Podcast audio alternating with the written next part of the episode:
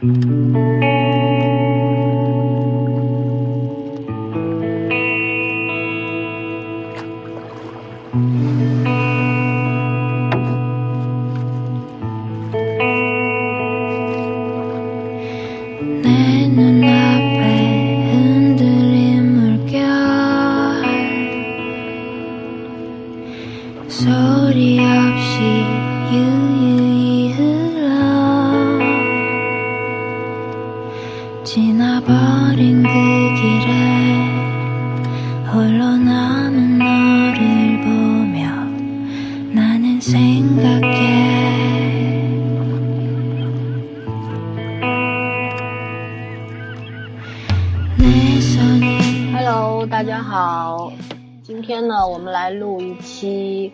密森林，呃，终结篇，因为呃上半程我们录到第六集，对吗？第一期录到第六集，评价都不太高，因为前六集确实铺垫的有点冗冗长，而且呢也没琢磨透编剧到底要干啥，对吧？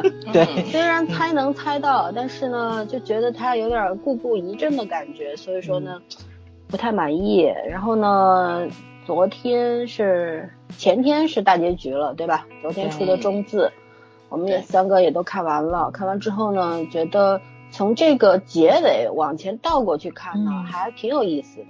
嗯，因为这个还真不是一部什么通俗意义上来说的悬疑剧、刑侦剧、罪案剧或者呃反贪剧，都不是。对，你无法定义它，感觉就是在讲一个现实当中。正在发生的故事，然后范围是全世界，就是对每一个国家、每一个地方都有这样的斗争。然后呢，前仆后继，看上去也没有什么结果，但是一直在抗争，从来没停下过。这大概就是这部剧要告诉我们的道理吧。然后呢，这里边有每一个角色都挺值得琢磨的。其实这部剧最好的就是人设做的非常漂亮，嗯，基本每个角色都是完美的，嗯，我觉得都很完整，完整，没错，完整度很高，嗯，对，不仅是人设好，演员们的演技也好，演技也是很好的。然后，那我们今天就反正完结了嘛，先打分吧，第一部分，好吧？嗯，惯常早上先打。对，我先打吧。咱们今天下午聊的时候，我说是八分嘛。嗯。后来我琢磨琢磨，涨点吧。六零点五了是吧？八点二。涨跟没涨没什么区别。没涨到五分，没涨到零点五分。对对对，因为我越琢磨越觉得后三集真挺有味道的。他要真的是没有这最后三集的话，在我心目中肯定上不了八分，因为我一直觉得他 不太好嘛。理由刚刚老孙在开篇的时候都讲了。就是，哎呀，我其实我觉得我看剧属于比较有有耐心的了，但是我真第六集前六集看的太不耐烦了，对吧？他那前铺垫太长，再加上那剧情他又故意的故弄玄虚那种，尤其这个男主的人设槽点实在是太大。我前六集我几乎一直在吐槽他这个人设，就你可以不给他设计成这个样子嘛，你直接去演他性格就那样也可以。但是他给他设计成这样子了，所以你心里就会带着一个既定的印象，或者说你等着一个爆点你去看，但是看了六集他还没有爆，尤其是看后三集的时候，咱知道了编剧他是放到了第十四集，他才去解释了这个男主的性格这个成因，哎呀，我就觉得也有点比较违背那个看电视剧的这个怎么说，就是挖坑填坑的这个规律在，对吧？就是那个嗯，不说嘛，就是第一幕出现了把枪，第三幕这把枪。就一一定要开火，就这么个意思。他一直放到了结尾去揭露这个事情。我觉得幸亏是从第七集我看的时候，我已经彻底放弃掉男主的这个人设，就是他这个大脑做过手术，没有情感的这个，我已经完全忽略他了。他其实第六集已经铺垫了呀，第六集是已经铺垫了。就是他铺的太长，他铺了前六集了已经，然后他到第十四集才去解释这个。你十六集结束的片子，十四集你去告诉我这个人设是什么？不像韩剧的节奏。对对，这个实在是，就是从我心理建设上来说，我觉得它太长了。我从第七集我放弃这个点了，不然我还会带着这个，我觉得就不适感非常重。他说再不解释，我的抑郁症都要发作。对对对，但 第七集我就忽略它了，因为咱已经猜出来了嘛，对吧？前前面咱们去聊，应该他会后面揭露。但到到第十四集，我以为编剧得忘了，但他十四集给揭露了，而且他没有着重去讲这个，一笔带过。就完了，我觉得还是挺聪明的。对，就是你只要让我心里舒服了就行。我其实不是想要你给我去科普或者是什么的，对吧？特别主观。对对对对对，就特别主观。我也特别主观。嗯嗯，因为你有不是你有点，是我有点，我有点那个如鲠在喉那感觉。你这我看出来这个细节了，你不给我去讲明白了，我很难受。我但是看到后面太高了，我对这个人设。他的这个人设，我觉得我是要完全推翻来讲的，因为我觉得这个人设非常符合这个剧的逻辑。等会儿再说，你先把理由说完。嗯嗯嗯，我觉得我给了八点二分，最主要的原因还是最后三集，最后三集看的非常酣酣畅淋淋漓，对我就觉得挺爽的。嗯，一口气看下来的，所以嗯，可以说这是我第一次看韩剧，觉得结尾比开头高明很多的，就是一个。印象在吧？我几乎没有这种印象，就总觉得结尾就是结尾了，他给了我一个结局而已，对吧？对对，但是这部剧是第一次让我觉得哇，结尾太赞了，其实是让你有了思考，就是对之前所有的东西都有一个回顾。对对对，这就是为什么咱们看前六集时候说他台词。云里雾里，然后人物关系云山雾罩的，每个人都在反水，对吧？然后人物关系特别错错综复杂，但到结尾的时候他就解释这个了，然后这是让我非常满意的地方，尤其这个大局设的确实挺好的，对，所以我给八点二分。但是通篇考虑下来的话，我还是他觉得他前面实在是有一点点，嗯，不适感比较重，对于我来说吧，比较主观吧，嗯，对，所以我给八点二，嗯，萱萱呢？我啊，我刚才一瞬间跟早一样，我在想要不要加分。然后为了证明我就是个主观的人，我就不加分七分。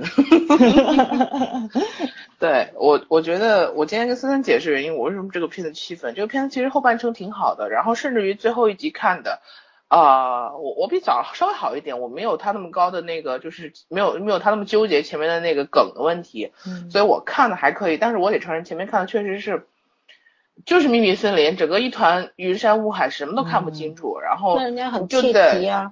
是是很切题啊，可问题是就把人都憋疯了，你知道吗？我觉得你可以，人家就要这个效果。关键是咱们还蛮成功的，咱们 是追剧对吧？你不是说从第一集连着看到十六集？我就要你要连下来看，可能会很爽，对吧？慢慢解，慢慢解。那老十六个小时成功了，你知道吗？对对对，这是每周两集，前面的细节都忘得差不多，后又来两集云山雾罩，我今天不是受不了。我是承认他前面我一直理解他的那个解读是碎片式的，就是我我像拼图一样嘛，民工在拼图，我我每一集给你扔几张拼图没有关系的，然后你下一集再扔几张拼图，就一开始你根本看不懂他要到他到底是一个拼出来什么样的一个轮廓，到后面就清晰了整个脉络，你你得到的碎片多了之后，那整个脉络你就能看得出来了。可问题是我讨厌这个节奏感，嗯，就是我我非常讨厌他的节奏感，他前面。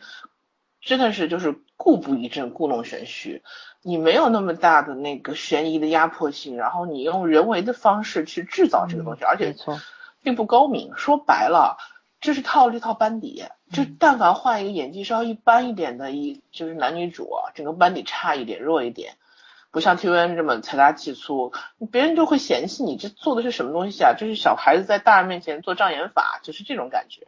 嗯，但是他后面又。没说节奏一路加快，然后就是越越到什么高潮迭起很精彩，我承认到后面高潮迭起很精彩，可这感觉就像就像你一支舞曲子没跳，就一跳一支舞，前面是一个慢四呃慢三，后面变成了那个快四，整个你在我不知道你到底是怎么想的，所以我觉得我为什么给他七分？这个片子良心话讲，如果讲从利益和整体取材，包括它反映的社会现实，包括它编剧的台词。最后一集好多台词是可圈可点的，反映点题的整个的剧，包括编剧的态度，非常确实是在韩剧的那个整体来说是比较高的。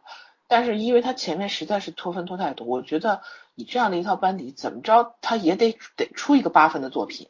嗯，但是他偏偏让我觉得前面一半儿一小差不多一半的时间，我都在陪着他们，就是我我硬要看这个戏。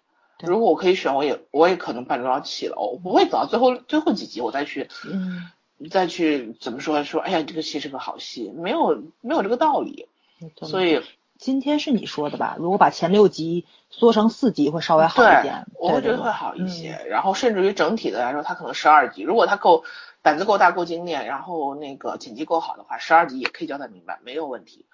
所以我觉得这个片子，你这么就是在我心里面，这就像一个怎么说跳水比赛的一个起评分一样。你预赛的成绩那么高，我觉得你就应该那么高的成绩。然后你到后来决赛你发挥不好。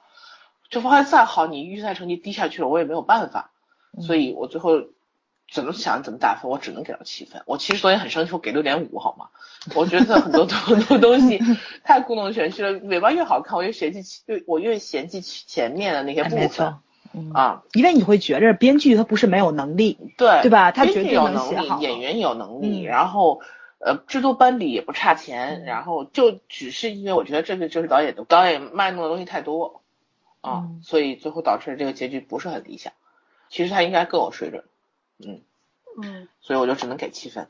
那零点五分我是给他那个总长的好吗？我就觉得这个角色在中间把曹叔的角色压住了，这个就检查首席，后来升到最后是首席，嗯，总长是另一个人啊。啊，我老是说错。啊，对，然后我就官职太多，一直在升。他整个就是把曹叔的发挥给戏份给压住了。其实你单看曹叔这个角色完成的也不错，但是你就是怎么说闪光点不在他身上嘛？这可能也是编剧要的效果，角色问题，角色问题。对对，然后我觉得如果是编剧要的效果，然后曹冲又愿意愿意去做这样一个怎么说呢？怎么说？这是一个甘当绿叶的角色，衬出来另外一个角色也蛮好的。嗯嗯。over 了，over，嗯嗯，我的打分是八分，因为怎么说呢，就是一开始说的这个剧看到结局，然后我在脑子里面过了一遍所有的剧情，因为我记性比较好嘛，一般不想忘的不太容易忘记啊。就过了一遍剧呃这个剧情，然后推了一下它的逻辑，倒推了一下，觉得合理性还是蛮强的，问题还是出在前面。嗯。然后呢，我今天在我一个微博的群里边，呃，有一群迷迷妹啊，其中有两个呢，这个两个，而且一其中一个是大学老师，还有一个是银行职员，然后呢，他们也在看这个剧。照道理说呢，像他们这样的也也算是知识女性了，对吧？嗯，呃，对任何对有见解，然后有头脑。但是呢，他们今天在聊说这剧看完嘛，云里雾里没看明白，然后还给他们解释了一通。然后呢，这个大学老师呢就说，就如果一个剧还需要别人来给你解释的话，那这个剧到底是好剧呢，还是烂剧呢？嗯啊，我也在想这个问题。嗯。所以说呢，我是觉得这是一个好剧，但是呢，为什么一开始起评分那么低？其实就是因为捧杀，很多的公众号也好，很多粉丝也好，就在那边讲说这剧可以媲美信号。说实话，信号在我心里虽然虽然称不上神作吧，但是。也不是随便都能被媲美。对，一般 很难超越的。以目前韩国的一个制作水平来说，然后它从它整体的故事性和它的那个内核上来说，真的很难超越。嗯嗯，对吧？然后就是我是带着很高的期望去看《秘密森林》的。其实如果没有这帮人的这个捧杀呢，我估计我上来分数应该会超过七，会超过七分，七点五分这样子，因为。虽然前六集它的节奏真的很慢，而且要切题也不是这么切的，对吧？就是对，没错没错。呃，我们上次也说过，森林是什么样感觉？其实树也是有秩序的，就是可能在丛林，你在丛林上面往下望的时候，只有绿冠，你看得到的都是一大片一大片的树叶。可是你在这个丛林里面的时候，你明显能够感觉得到，其实树也是有秩序的。对对吧？自己的生态系统嘛，嗯，对对对，所以说非要讲秘密森林的话，就是我觉得这个这个显得过于杂乱无章了，就是呃是这么解释，我在我心里是这么解释，我觉得就是强硬要切题的话，有点那什么，反而看到最后觉得秘密森林这个是对的，嗯，这个题目合上了，就是。嗯，其实这个一开始也说了，它你不能够把它归类于任何一种故事类型，对吧？对，既不是这个，也不是那个，但是呢，现实主义题材。对它好像就发生在现实生活当中，尤其像我们这种 体制体制内工作的人，其实 基本上就看的比较多嘛，觉得越往后看，嗯，不是触目惊心的感觉，而是那种说不出来的滋味，嗯对，就说不出来，也不知道怎么说。然后呢，其实我看到差不多倒数就十十四集、十五集的时候，嗯我心里一直在想，千万不要像被告人那样给我一个对对对完美结局千万不要，嗯我不想看那个嗯。虽然那个振奋人心，但是它没有用。太假了，这个。我觉得当时我们聊被告人的时候也在讲，这个悲歌这个结局太理想化了，不可能的事儿，对吧？嗯好，然后现在这个秘密森林的结果，我看最后一集的时候，我觉得我要是我是要为他鼓掌的，我觉得非常好，整个剧的升华，这个就是点睛之笔。嗯这个等会儿故事详解的时候我们再聊。然后呢，我我给八分，我觉得其实我内心是想给八点五的，但是因为他之前的，呃，我觉得节奏没有带好，所以说呢，还是要扣掉零点五分。但是它的内核是很强大的，我觉得嗯从内核的层面上来说，它确实可以媲美信号。两个讲的是不同的东西，但是同样的反映现实，很有现实主义的色彩在里面，有意义。嗯然后我觉得，然后我还要强调一下，我觉得看到最后，觉得这个是一个双男主的剧 啊，对，我也觉得，嗯啊，李昌俊和黄始木对，真的是一对强烈的对比，非常强烈。嗯嗯，然后女主也没有弱掉，我很满意。啊，女主非女主线这个编剧给的非常好，就是头一次我觉得像这种题材一般是男性主义色彩很严重，女性基本就是陪衬。然后但是这个片子里面女主发挥的非常好，也是因为人格很裴斗娜演技好呀，嗯，也不光是演技好，就是换个这个女演员不一编剧也给了定能撑很大的到这个地方对，给了很大的发挥空间，就是他角角色塑造的很好。编剧给不给你戏份，主要我觉得还是要还是要看这个演员能不能承担得起来，对吧？还有一个就是说，呃，你比方说《信号》里面的金惠秀，像这种大牌演员接接片的话，他一般是要看剧本内容的。如果这个角色戏份不多，然后就是一个绿叶的话，估计人家也不会接，就是这样。所以所以说还是还是真的不错。我觉得裴斗娜，哦，我以前不是很喜欢她，哦，我也是，嗯但是戏以后我特别欣赏他。呃，嗯我我觉得他非常的松弛，就演戏特别的松，然后特别自然，就那种感觉。他跟金惠秀两种类型，金惠秀嗯是、真的是那种，哎呀，气场有点小高冷，我觉得嗯，气场很强烈，然后你一眼看过去觉得他就是他演什么就像什么，然后演什么就非常像什么，而裴斗娜不是。裴斗娜她有很明显的这种自己的自我个性风格在里边，嗯对对对，嗯因为我之前也看过他和那个很早了，看过一个叫什么来着，邻邻居什么时候和朴世厚的啊，后来又看过那个呃叫什么前一阵儿的美剧叫《通感超感猎杀，啊，对，超感猎杀，看过一季，嗯，说实话，嗯，后面被砍了。对，这这这美剧一般，反正这就不去跑题了。基本上打分的原因就是这样，嗯，略遗憾，略遗憾，嗯。但是你的八分很值钱了，这属于高分啊。嗯嗯，嗯。好吧，那我们聊人设吧，聊这个角色了，因为嗯呃早早儿写的大纲，早儿说聊一下印象最深刻的角色，那就嗯各自聊嘛，就你觉得最深刻，然后大家别的人聊过你也可以补充，反正就就重点聊一下好了，好吧？谁先说？嗯，那我先说吧，因为我觉得我角色可能会比较偏一点，就是我印象特别深刻的，几乎都不在检察官的行列里，全都在警察那条线。其实警察那条线他并不出场并不多，对吧？嗯但是我觉得他塑造的这几个警察，啊，真的是每一种面貌都有。然后就是一直在给那个署长打下手的那个金警官，哇塞，嗯我超级超级喜欢这个角色，因为小孩儿是吗？年轻的那个不是不是，那那个是辣那胖子对那个胖子，哦你说那那是辣椒酱，辣椒酱就对，一会儿我也要说，我也倍儿喜欢那个，我也倍儿喜欢那个警察，就是那个谁金警官这个角色，因为出来的时候，我一直以为他是一个跟班，两个人只有利益纠葛或者是怎么样的，因为他表现出来的那种恭顺，然后对同行的那种怎么说呢，挤兑啊，或者说是一些对于非法手段的那种运用非常自如的那种感觉，你会觉得他就是一个坏警察。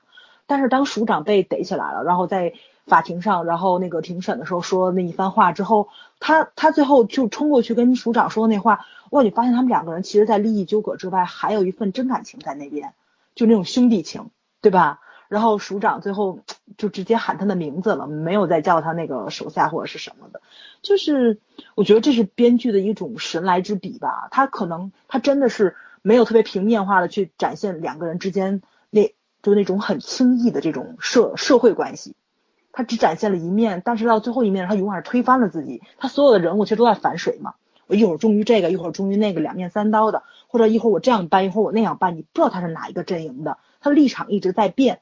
但是他人物关系变的同时，然后你会发现，就真的是人就是人，没有办法，没有黑与没有白，都是灰色地带的。他什么时间做什么事情，说什么话，办什么事儿。都是有他自己私心在的，或者说是有他情感冲动在的，呃，这是我非常佩服这个编剧的地方。他真的是一个太清醒、太清醒的编剧了。他没有把任何一个边缘性的人物做的单一化，所有的人在最后的三集里面，你又展现出来他人性的另外一面，这是让我特别惊喜的地方。还有就是那个辣椒酱，就刚刚那个圈圈说的那个很年轻的那个小男孩，这个小男孩。就是从来没有说过他特别崇拜韩警官或者什么的话，但是他做的事情完全是无条件信任韩警官，他做什么他就做什么，指哪打哪。哇塞，就就这份感情，我觉得也挺让我激动的。但是这些东西编剧也没有说刻意的去展现或者怎么样，都是在这个剧情穿插的过程中，就是老三说了，你回回顾前六集，你回顾这个前十前前十集，它都是在每一集里面用几秒钟去展现出来的，它不多。但是它都撒在里面了，所以说就看的过程中的时候，咱们很容易忽略这些东西，它都是最后三集吧嗒爆发出来之后，你再去回顾，你会发现它所有人物的交情、人物的感情，就是人物关系，它都糅合在前面几集去了，它就是铺的太碎了，嗯，所以看的时候你，他没有说快速展现这两个人之间这种复杂的情感的话，你就不知道这些东西是。的闪这些东西的闪光点在哪？那你看的时候就会很很无趣。反正我我的感觉是，如果说大家是追剧的话，可能观感上并不好。但是这个剧要要从头到尾十六集连着看，熬个夜，我觉得会很爽，真的会很爽。嗯，我准备再重新看一遍。看一遍，对吧？对对对，我也觉得是。我觉得可能完整度会稍微高一点，尤其是可能看完最后三集了，前六集再看就不会这么枯燥，不会这么就是烦了。对，反正可能跟跟当时火星也有关系。我觉得我脾气有点暴。不，都是奇葩说的错。哦，对对对对对，都是奇葩说的错，让你成了一个 成了个奇准奇葩，从一个一个极端跑到另一个极端去了。然后现在貌似平衡好，不错不错。嗯，那个还有就是，我还特别喜欢张健那个刑警。嗯，对吧？因为其实刚开始出来的话的话，他跟那个韩警官是搭档非常好的一个，不能叫 CP 吧，就是搭档，对吧？对，就是两个人从从这个呃默契上到这个办案手法上，都是互补的，因为男女搭配干活不累呗，反正他是一个比较正常的嗯搭配方式没错没错，嗯，对，所以中间加了一个那个谁。张健使了个手法，去看了韩警官那个电脑密码，帮署长去 copy 那个证据的时候，哇塞，我觉得这就这一步加的太对了。他可能是为了剧情去走，但是他找的这个人物非常对，因为他从头到尾展现的都是两个人之间的那种忠诚度非常高的这这对搭档。但是这个署长拜托他的事情，然后包括去说服他的话，我真觉得就是如果我在那个职场上，我可能也会被说服。对吧？就是，哎呀，怎么说呢？就是我帮你补充一句啊，就是其实因为，呃，鉴于这个韩国的警察系统和检察系统，因为警察系统它没有独立办案权，它是依附于检察系统的。然后呢，就是他们对自己同袍的那种维护其实非常明显，包括那个金警官，就是那个胖子对署长的，这个我觉得除了，呃。忠诚之外，朋友之外，我觉得还有一点就是他们同袍其实心里面可能是知道。当官的都可能会拿点好处吧，因为当嗯时已经爆出来了，就朴成武被杀，很多人都进去了，对吧？大家都已经、嗯对像女主韩汝贞，她都已经怀疑到组长了，就是那个天那个那个叫什么来嗯，着？这就那组长知道，啊、嗯，对，怀疑到他了，而且到结尾咱也不知道那组长到底拿没拿好处，嗯，对吧？但是这个人已经被鄙视了，嗯，所以说就是说，我觉得警察系统之内，其实警察在韩国非常苦逼的。就是他们之嗯间会有这种，就是你你同处在这个阶级上面，大家都没有独立办案权，然后都做的都苦差事，对吧？然后很多功劳都很容易被检察系统抢走，嗯然后就是这种维护自己同僚的这种心情。嗯嗯然后像这个张健，他当时这种对署长，他基本上他相信署长可能是已经不做错事儿了，但是他还是有侥幸心理或者愿意去帮他一下，我觉得仅此而已。嗯嗯，嗯，还有同情的心态呀，或者说是想帮一把同袍的这个心软嘛，对他们所有人不都说他心软吗？就是有也有一些小贪念吧，也不能把它说的这么纯真，对吧？对对对，嗯万一署长出来了，对不对？还有个人情在，对，肯肯定有这方面的考量。这个人就是，呃，这个编剧强在哪里呢？他就是不管你戏份多还是戏份少，他把那种复杂性没错，嗯都表达出来了。人就是复杂的动物，没办法的，没有嗯单一单纯的存在的，对吧？对对，因为像检察官的角色，他应该出场会比较多嘛，比警察这条线要多很多，所以嗯我觉得从出场时间来看，他把人物塑造这么丰满，这个呃值得夸。但是警察这条线出场时间这么短，他这么边缘性，像那个辣椒酱这个出场时间，我估计可能连半集的时间都没有，这个小男孩的形象都能立住了，这是特别让我佩服编剧的一个地方，呃，实在是太厉害了，这个编剧。就是老森说的嘛，就是这个秘密森林，这个森林从上到下，它连一个细菌它都没有落下，就是树底的蘑菇它都没给你落下，这个实在是太厉害了。从大人物到小人物，他刻画的都绘声绘色吧。那你为什么只给八点二？他人物好，都夸成这样你，你人物好，但是你节奏感不好哈、你这实在是没有办法，因因为这个确实是我看的过程中不爽。我不说了吗？如果我从头到尾持续连着看，也许不是这个分数，但是我是一个追剧的过程，肯定有我自己主观情绪在里面，你就会受影响。就但是你就得说，为什么信号我也是每周追两集，我就会觉得很好，很顺畅，情感讲的东西不一样，信号给你的嗯情感冲击更直观。没错，这个不是是这个，对对信号的对对重点是反映，就是刷你的情绪，它其实是在推动你的情绪，但是这个氛围是反映塑造现实。跟这个完全不一样。所以说嘛，你这是时长的问题。它要知道是一部电影的话，它比如说两个小时的电影，一百二十分钟，他前面一百分钟他铺垫，最后二十分钟是高潮，其实跟这个其实跟这部剧那个比例差不多吧，但是我就能忍受。但是你说你如果把一部剧十六集的剧，然后前十三集。都是那个什么，都是铺垫，最后三集爆发出来，人真是没有这种耐心。很多人可能看到第四集就已经气了，有有些人没有，嗯。有很有些人有啊。对对对对，当然了，咱是要做节目，你这样说句实在话，真要让我自己看第六集，我肯定气了，我忍不到第七集，它第七集其实就是一个小高潮，第七集就开始好就开始好看了，但是我可能忍不到那儿，第六集我就气了，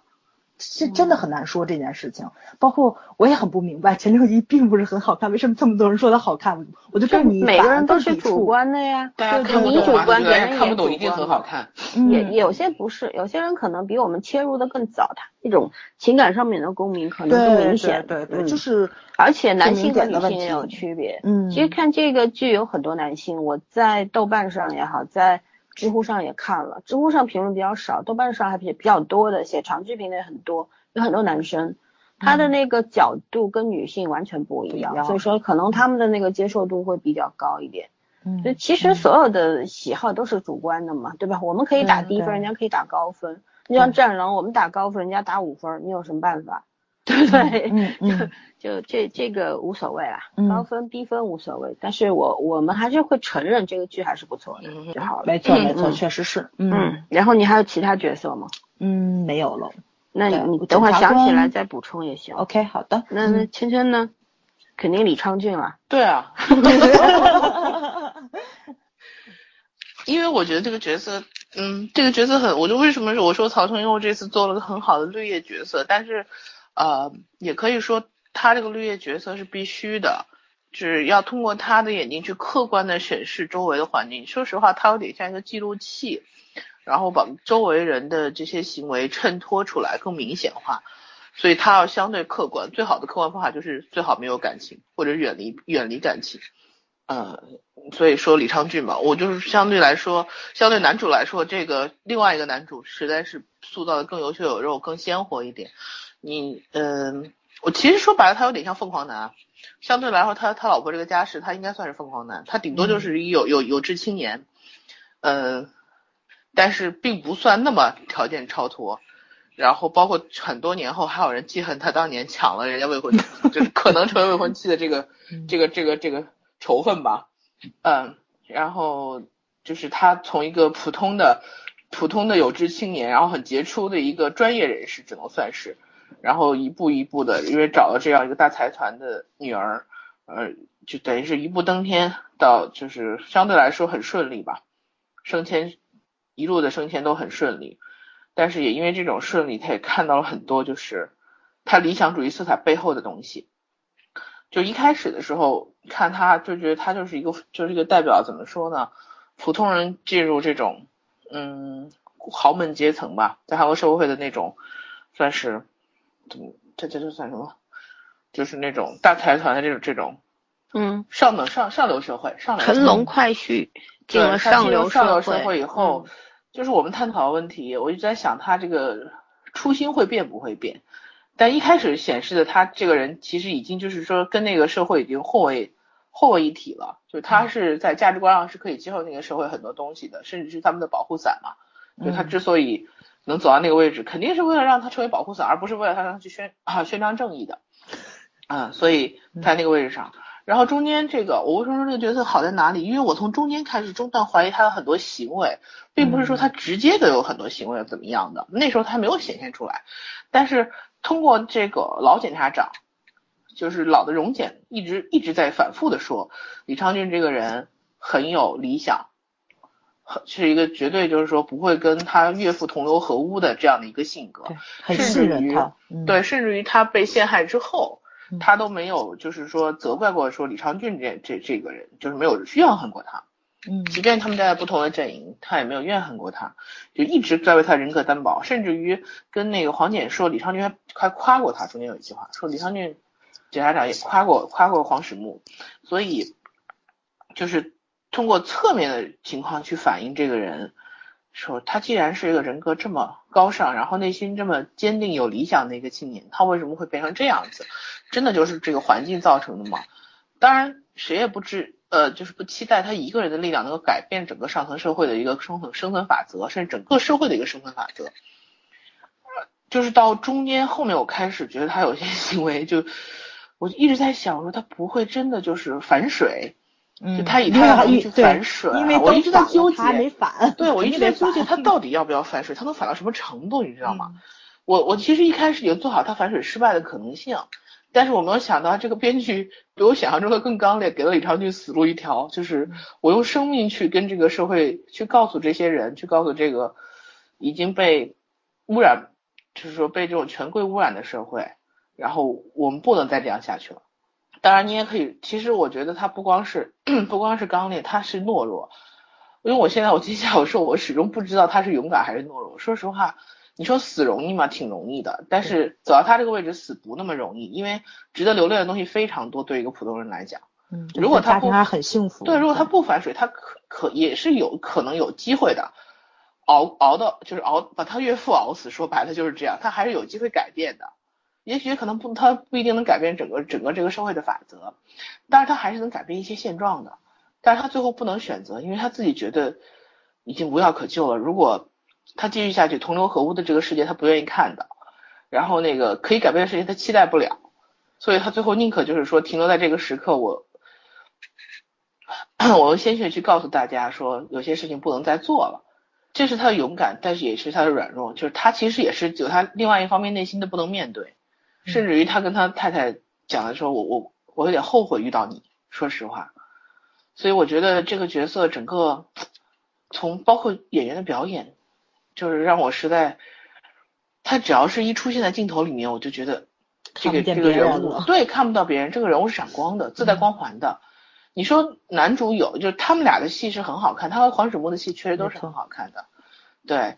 但是黄始木的那种冷静，甚至是有点过度的理智，然后反而更衬托这个人的，就是更衬托这个首席，最后他是首席嘛，他的这种，呃，怎么说呢？他的那个外表是一种非常自尊的、极端的，怎么说呢？就是说要形象，他说过我有生之年不会做你的阶下囚嘛。但是其实他内心是非常脆弱的，比起黄始木的坚韧，他内心很脆弱，所以他最后。还是选择了自杀这条路，但是我觉得以这个结局来，怎么说呢？有点让我有点意外，但是想想也也是合理的，符合这个编剧的一个人设。但是我多多少少，我说实话，多多少少这个分数打不上去，跟他的结局有点关系。我觉得这个怎么说？我当时为什么说我看到十，就是说十五集看完十六集的，嗯，cut，我当时还没看全剧，我很生气，你知道在哪吗？因为我觉得这个角色完全。没有我想象中的，我觉得他应该更坚强一点。按照我的思路，我希望他更坚强一点，哪怕失败了，嗯，我希望他能活得更现实一点。就他这个结局，特别是编剧心中的理想，嗯，就是你心目中他顶多做个阶下囚，但没想到他就死了，对吧？我觉得，我觉得这是一个编剧对于怎么说人生的一个一个理想化的状态描述，就是呃，我总有一个东西值得我期待的，以可以去用生命去换取的。但是其实我觉得现实里面，我希我更希望他是一个坚强不折不挠，就是说不屈不挠的人。哪怕我失去了这个位置，但是我也可以做出来一些我在这个位置上所以能做的一些事情。对我，所以我觉得有点当时有点愤怒，就是说他怎么能把李昌俊写的这么？我第一反应其实挺软弱的，说实话，他去自杀。嗯。但是我后来现在也想想，也也挺勇敢的，毕竟那那种那一步不是每个人都能选的。嗯嗯嗯。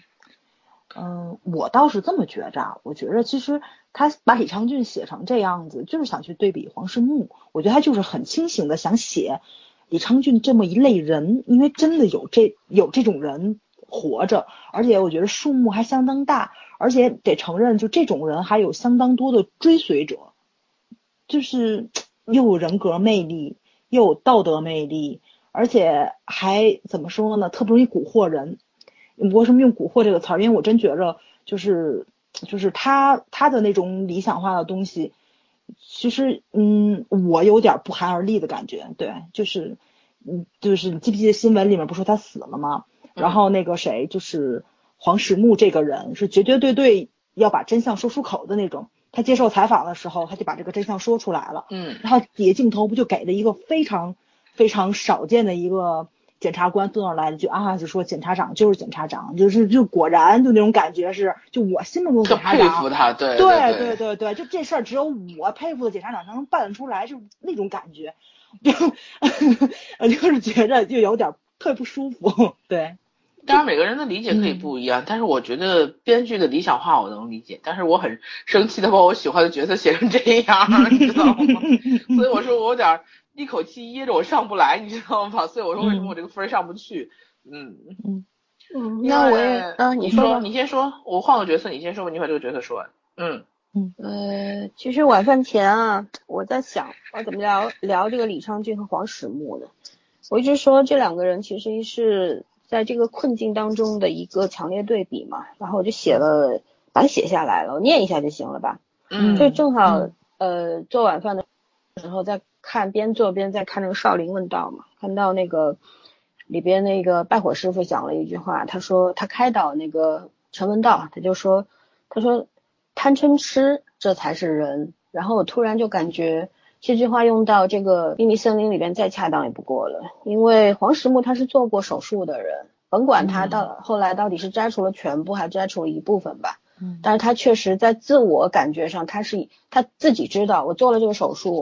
我就是没有七情六欲的人，对吧？不管是从医学上还是从生理上，他至少自己永远在暗示自己说，我是一个已经没有七情六欲的人，我我就是一个机器人一样，我只有理智没有感性。对，他的敏感度都用在他的这个职业上面了，对吧？对人性的洞察上面了，但是他没有这种爱恨情仇了，就是说，然后但是。就是说失去欲望的黄石木，嗯、等于失去了贪嗔痴，可以这么理解吧？可以。嗯那么他到底算不算人呢？然后呢，我后面写的是是，因为他始终如一的追求正义嘛，这也是一种贪，然后是为人人是正道去贪，对不对？然后也是一种对吃，是为不灭的那种心中的火而吃的。然后李昌君是真正正正的人，因为贪嗔痴一样都不少。嗯，圈圈可能觉得他很悲壮，所以说会觉得他既是懦弱的人，又是勇敢的人。就我觉得他可能自以为他是个殉道者，在善恶之间，他也是来回来去的，不断的挣扎，因为他在整个过程当中，他做了不对的事儿，然后嗯也站在过权贵这一边。嗯你不能因为他最后做了这样一个结果，而无视他之前做的那些错，对吧？对，对然后他认定理想的实现需要牺牲，理想真的离不开黑暗法则吗？就是你看这世界上有很多极端分子啊，就是嗯我们现在看到的很多这种这个宗教分子，其实都是所谓有理想嘛，信仰其实就是理想的 double，对不对？然后很多人就为了信仰可以命都不要，或者是无视别人的生命，你看绿教也好，世界上任何一个恐怖组织也好，包括以前的战争狂人希希特勒，对不对？嗯他们一开始都是觉得自己是有理想的，但是他们所有的手段都是黑暗的。我一我一直否定说理想一定要黑暗法则来护航，我觉得这个是绝对不对的事情。嗯，然后后一句是光明与黑暗能同行吗？我觉得光明与黑暗是一对双胞胎，对，互相抵触又互相依赖。啊我的理解是，人性之光是黑暗中的光明，正义是邪恶中的光明。寻找光明必定要穿越黑暗，而不是以黑暗为武器。当李昌俊手染鲜血，与恶魔又有什么不同？然后萨特有一句话嘛，萨特在他的书《死无葬身之地》当中写过，说拷打别人的人竭力去摧毁他的同类的人性，作为后果，他也摧毁了自己的人性。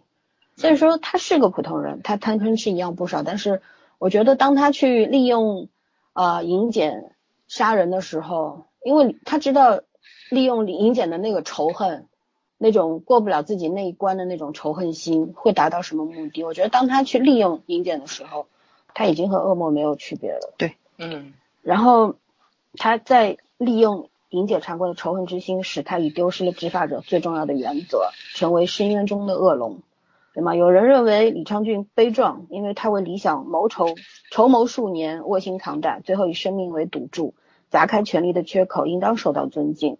我想说的是，他悲壮也可恨，应当受到尊敬，同时也应该被鄙视的，因为没有人有权利为了实现目标而毁灭他人。如果认可他的做法，那么这个世界会变得无望。如果人人都以为目的不择手段，那么维护正义的男主、女主，还有那些奋斗的这些小警察也好、检察官也好，所做的一切还有什么意义呢？对对吧？嗯就是几千年来人类社会的所谓秩序、所谓阶层、阶层、所谓权利，最终都无法被彻底颠覆。然而，人们为此放弃了吗？绝望了吗？从来都没有。其实这个后面那那些我就放到下一个题目里面来讲，但是就是到这里为止，我想说的，为什么说李昌君和黄始木是一对特别好的、强烈的对比呢？就是李昌俊他的初衷不坏，他是一个理想主义者，但是我刚也写在文里边的，就是我我否定一切利用黑暗法则护航的理想，就是我觉得那首首先不对了，因为你用人去杀人和以暴制暴有什么区别吗？对吗？然后作为一个执法者是是绝望的。说实话，我们身在这个行业里面，我们不绝望吗？我每天都很绝望，所以我们有时候自己作为这个心理研究员，然后要去看心理医生，就是因为内心那种负面东西散发不掉积压的太多了。对，嗯然后你需要调整。李昌俊是一个把秘密放在自己单独放在自己心里的人，他不希望别人了解他、理解他，因为嗯只要有一个人知道他想干什么，他的秘密就保守不住了。所以说，这样的人是孤独的，对不对？然后，啊、但是我正是因为他的这种这份孤独，然后这种固执，我觉得他很悲壮嘛。因为就像圈圈说的，他最后选择了那个鲁迅先生写的那一句“我以我血见轩辕”，对不对？就是以血来 唤醒，唤醒这个真真正的真理，就是让所有人去关注这件事，而且他也知道这个包包里面所有的这些文件，还有窃听到的这些录下来的这些聊天记录啊什么的，可能不会发挥作用的，因为嗯，也许只有黄始木一个人敢扛下来，但是他一个人完成不了这么多工作，而且他也一个人不一定能对付那么多权贵，嗯，对吗？嗯。所以他也就是我说他是下赌注嘛，因为到这个境地了，他对朴成武还有那个那个小姑娘叫什么佳音啊还是什么的，嗯，佳音，丁佳音，嗯。对这些人，他内心是有愧疚的。我觉得嗯。他最后他自己回顾的，他说他当时给他留下来那封信嘛，他其实那封信不是留给他太太的，他是留给所有人的，对留给黄始木，留给很多人的。留给这个世界的，说白了那封信。对，是是他内心最真实的东西。他说他白天要看到那些穷苦的人，全全副家当卖掉都没有三千块韩币，想想看三千块韩币才多少钱？六块钱吗？穷到这种地步，因为他可能就是捡垃圾为生，然后不小心触犯了法律，在他心里面，法律保护不了穷人，法律是为权贵阶级服务的，所以作为执法者，他首先否定了法律，对吧？嗯但是我觉得，如果一个执法者否定了法律的话，那就是错误的开始吧。对嗯呃，有些东西法律没有面面俱到，但是作为执法者，你一定要站定立场，嗯这个是黄始木的优势。也可能因为黄始木他失去了这些情感上面的这些东西，就少了很多负累，他不用去拐弯抹角去想那些自己的得失啊什么，他就是一个很多容易被纠结和动摇犹疑的对东西。他只会往前跑，他不会嗯停下来，他也更加不会后退。这也是李昌钧选择他的原因，对吧？嗯也是荣检察荣长官当时看中黄始木的原因。他为什么把女儿交给黄始木，对吧？嗯说你要保护他，但是没保护住。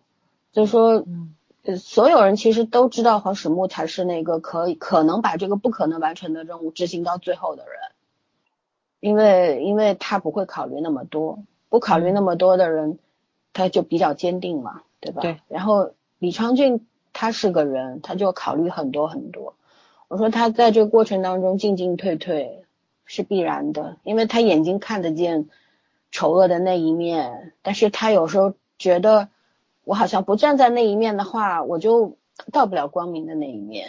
嗯哼，其实，在你做出这种选择，选择站在丑恶那一边的时候，你跟丑恶其实已经分不开了，就真的已经是千丝万缕的关系了嘛。所以这样的人，在我们现实社会当中有很多，就是不是每一个走上权贵之位的人都是贪墨的，都是腐败的，不是有很多人是有理想的，但是在在这个世界当中，他无力伸展嘛，对吧？嗯然后李昌俊他最后的这一跳，他跟黄始木说：“他说你为什么来的这么快呢？其实他也是贪恋人世的，因为他想的是，也许你走得慢一点，呃，这个案情没有没有发展的这么快的话，我可能还有更多的时间去施展我的抱负，可能结局会不一样，我还能活下去，然后我们可以站在一个战壕里面共同去对抗。嗯但是他也知道，就是说我手上已经我们看到的是两条人命，咱们看不到的呢。对，肯定还有，对，嗯沾满鲜血的双手，那你让他这样的人去做了，他怎么可能呢？嗯因为他也他审过，他不说了吗？他说我审过很多，就脑袋上连头发都没有了，这些这些这些老检察官啊、同僚啊，这这些有权利的人，我不像不不会像他们那样，因为他鄙视那些人嘛，对吧？嗯他不可能跟这些人同流合污的，但实际上他已经同流合污了。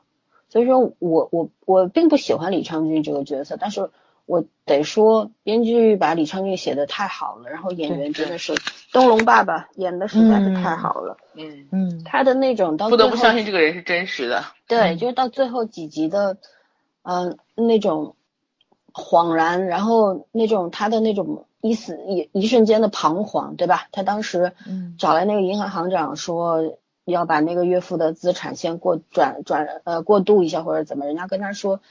你岳父早就把这个转让给你小舅子了，什么什么的，对吧？然后他嗯当时的那种，他知道输了，又棋差一招，这事儿嗯他算不过狐狸还是姜还是老的辣。对对对但是所有、所有这些细节啊，他展现的特别好啊、就是你被你被他带进去了，就觉得就这个人是活着的，嗯，所以说我我为什么看完这个剧，我有一种深深的无力感，你知道吗？就是就觉得难道呃，我我们只能有有黄始木这样的人才能把这件事把战斗进行到底嘛。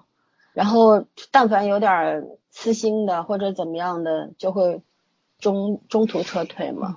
就是现实当中好像大多数人都选择了后面那个，所以说要坚持正义的人都要去把你的脑子做个手术嘛。就是会会有这种想法，你知道吗？但是后来呢，就是因为最后黄始木又回去有了这个特别调查调查组了，觉得留了一个这么好的尾巴，我其实挺期待有第二季的，但是不知道有没有。不知道这帮人还有没有还有没有可能再聚在一起？这够呛，真够呛，都估计都蛮蛮荡的那种。对，就是反正到最后他又回去中中央检，知道，他收拾徐东仔的时候，我就快笑死了。对对对。所以说，当他又回去的时候，我觉得希望还是在的。就是人要人就是宿命，就是你改变不了任何东西。其实你改变不了你所有讨厌的一切，但是你为什么还要抗争呢？我我通过看这个剧，我其实以前一直想不明白，你知道吗？就是我看过很多哲学书啊、心理学的书啊，但是一直在找那个答案。就是 其实是那种 感觉，这叫什么？前一段很流行那句话。哦，知道所有道理还是过不好这一生。每个人都一样嘛，对吧？就是一直在在想什么东西能够让我让我触发到我的找到这个答案的这个啊是把钥匙。我觉得这个剧给了我这样一个机会，就是让我我得出的答案就是说，反正抗争这东西是写在人类基因里面的，就是这个东西是改变不了的。有些人如果选择了放弃掉抗争的话，就像徐东仔是吧？叫嗯，还有徐东仔，对，他这是典型的演绎了狗改不了吃屎这件事儿。对，像这样的人的话，就禽兽不如，他也不算是人了吧？对吧？因为你给他任何的重生的机会、重新做人的机会都是没有用的。嗯，他因为他一开始就选择好了，他不想做人嘛，对吧？嗯嗯，所以所以说，这是我对这两个角色的。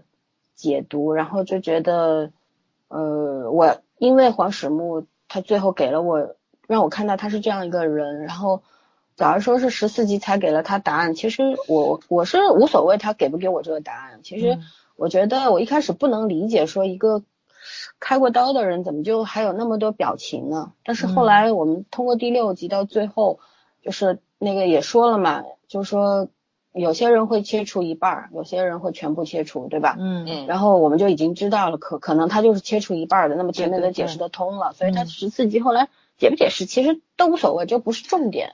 对，我就觉得他是代表了编剧的一个客观客观性的存在。对，嗯。但是就是说他后面你看他所有的这些解释，就刚我前面讲的，说就是因为这样一个无情无欲的人，他是他没有欲望。但他后面有情感了，对吧？但是他没有欲望，他没有那种贪念，不是说没有欲望，人都有欲望。就算他没有七情六欲，没有那种什么贪嗔痴，但是他有欲望的，不是没有。他的欲望就是我要把正义进行到底嘛，对把这案子办完了。对对对，然后但是但是就是说他那个情感也慢慢的回来了，我觉得，其实他其实是在成年了，都快四十岁的人了，才开始慢慢的学习人间的情感嘛，对吧？他开始。知道什么是有出来，对对，就就像一个小孩子开始学习了，那也很可贵的。就是说，所以说我我后来我看到最后，我就觉得他这个设定是合理的，是没有问题的。对，嗯，尤其是他最后说徐东仔了，他说他不相信，但是他想着试着去相信，因为他当他当时没有信错过了检嘛，对对对，然后所以说，我觉得就这种情绪。他应该是想给自己再给自己一次机会，就是因为我觉得他有后悔啊，或者是有一些负面情绪在里面。他有一些疑惑，对，我觉得对他的感觉来说像是疑惑。对对对，所以他就想顺着自己的心走，对吧？因为他他他总觉得自己没有感觉，所以最后他做那个选择，我觉得也挺好的。对，就所有的这个。编剧走的这些个比较反常，他们性格的一些东西都有逻辑在，这还是挺难得的。嗯，但是恰恰是徐东仔最后说又让他回去做检察官，这个其实是不合理的。儿戏吗？你已经有他那么多证据，你说不追究不就不追究啦，对吧？所以说这这个其实是特别戏剧性的一个处理嘛，对吧？只不过是要说有些人是狗改不了吃屎的，江山易改本性难移，你给他再多机会也没有用。嗯，当然要突出这个重点的话是合理的，但是你说这个这么犯了都这么多错误的人，你让他活到最后一秒，这是不合理的。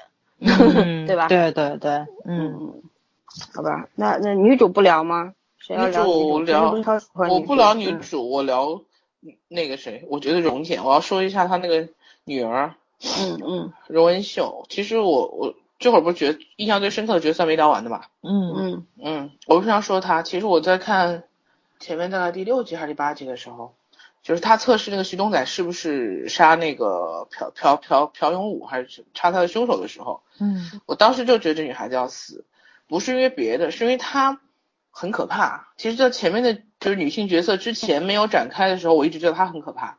嗯，这个女孩子有点，就是说，也可能是单纯的感觉？对，也可能是单纯导致她这种就是说无所畏惧。嗯但是真的是太没有底线了。我觉得，就是如果他是善良的话，他是他确实是让人觉得会很佩服的一个人。可是如果他一旦就是走到偏执的路上的话，他会比徐东仔更可怕的。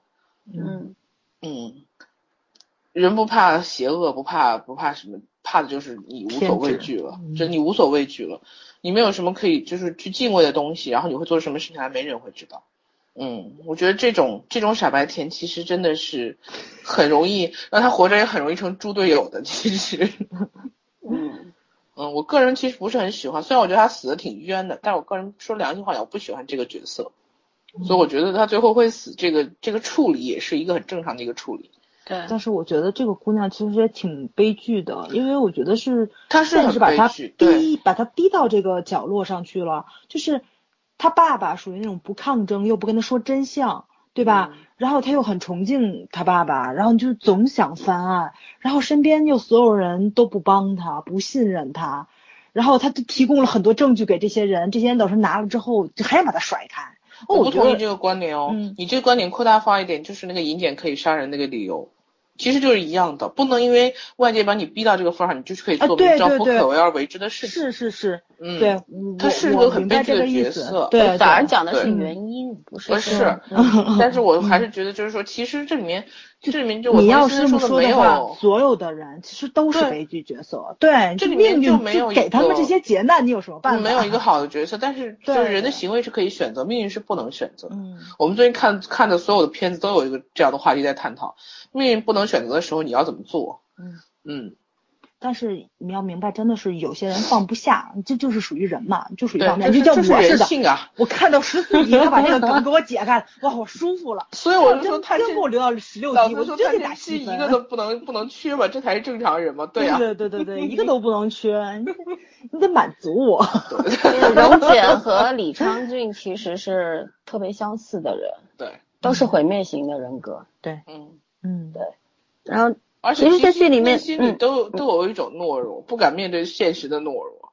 嗯，所以最后他宁可选择玉石俱焚，他也不敢讲出来有些东西。他的那种懦弱，说是表现在他不知道用正常的方式去解决对问题，对就是这个他觉得正常的方式是没有用的。行不通。像李昌俊也是，这样，他觉得正常的方式没用。太脆弱了，就是说过刚易折吧，这种人是。嗯嗯嗯然后其实这剧里面有两个和就是彻头彻尾好的不得了的人，对吧？一个是女主，那不用说了吧？嗯还有一个就是黄始木的中学同学，对吧？就是的小那个时候被他打过那个个律师，律师，嗯他不是律师，是事务事务他应该是那种事务所的事务官吧，事务官，就是嗯，跟那房系长对房系长，对对，我就想说嗯房系长。就是律师的助手嘛，帮他做一些调查取证的工作等等。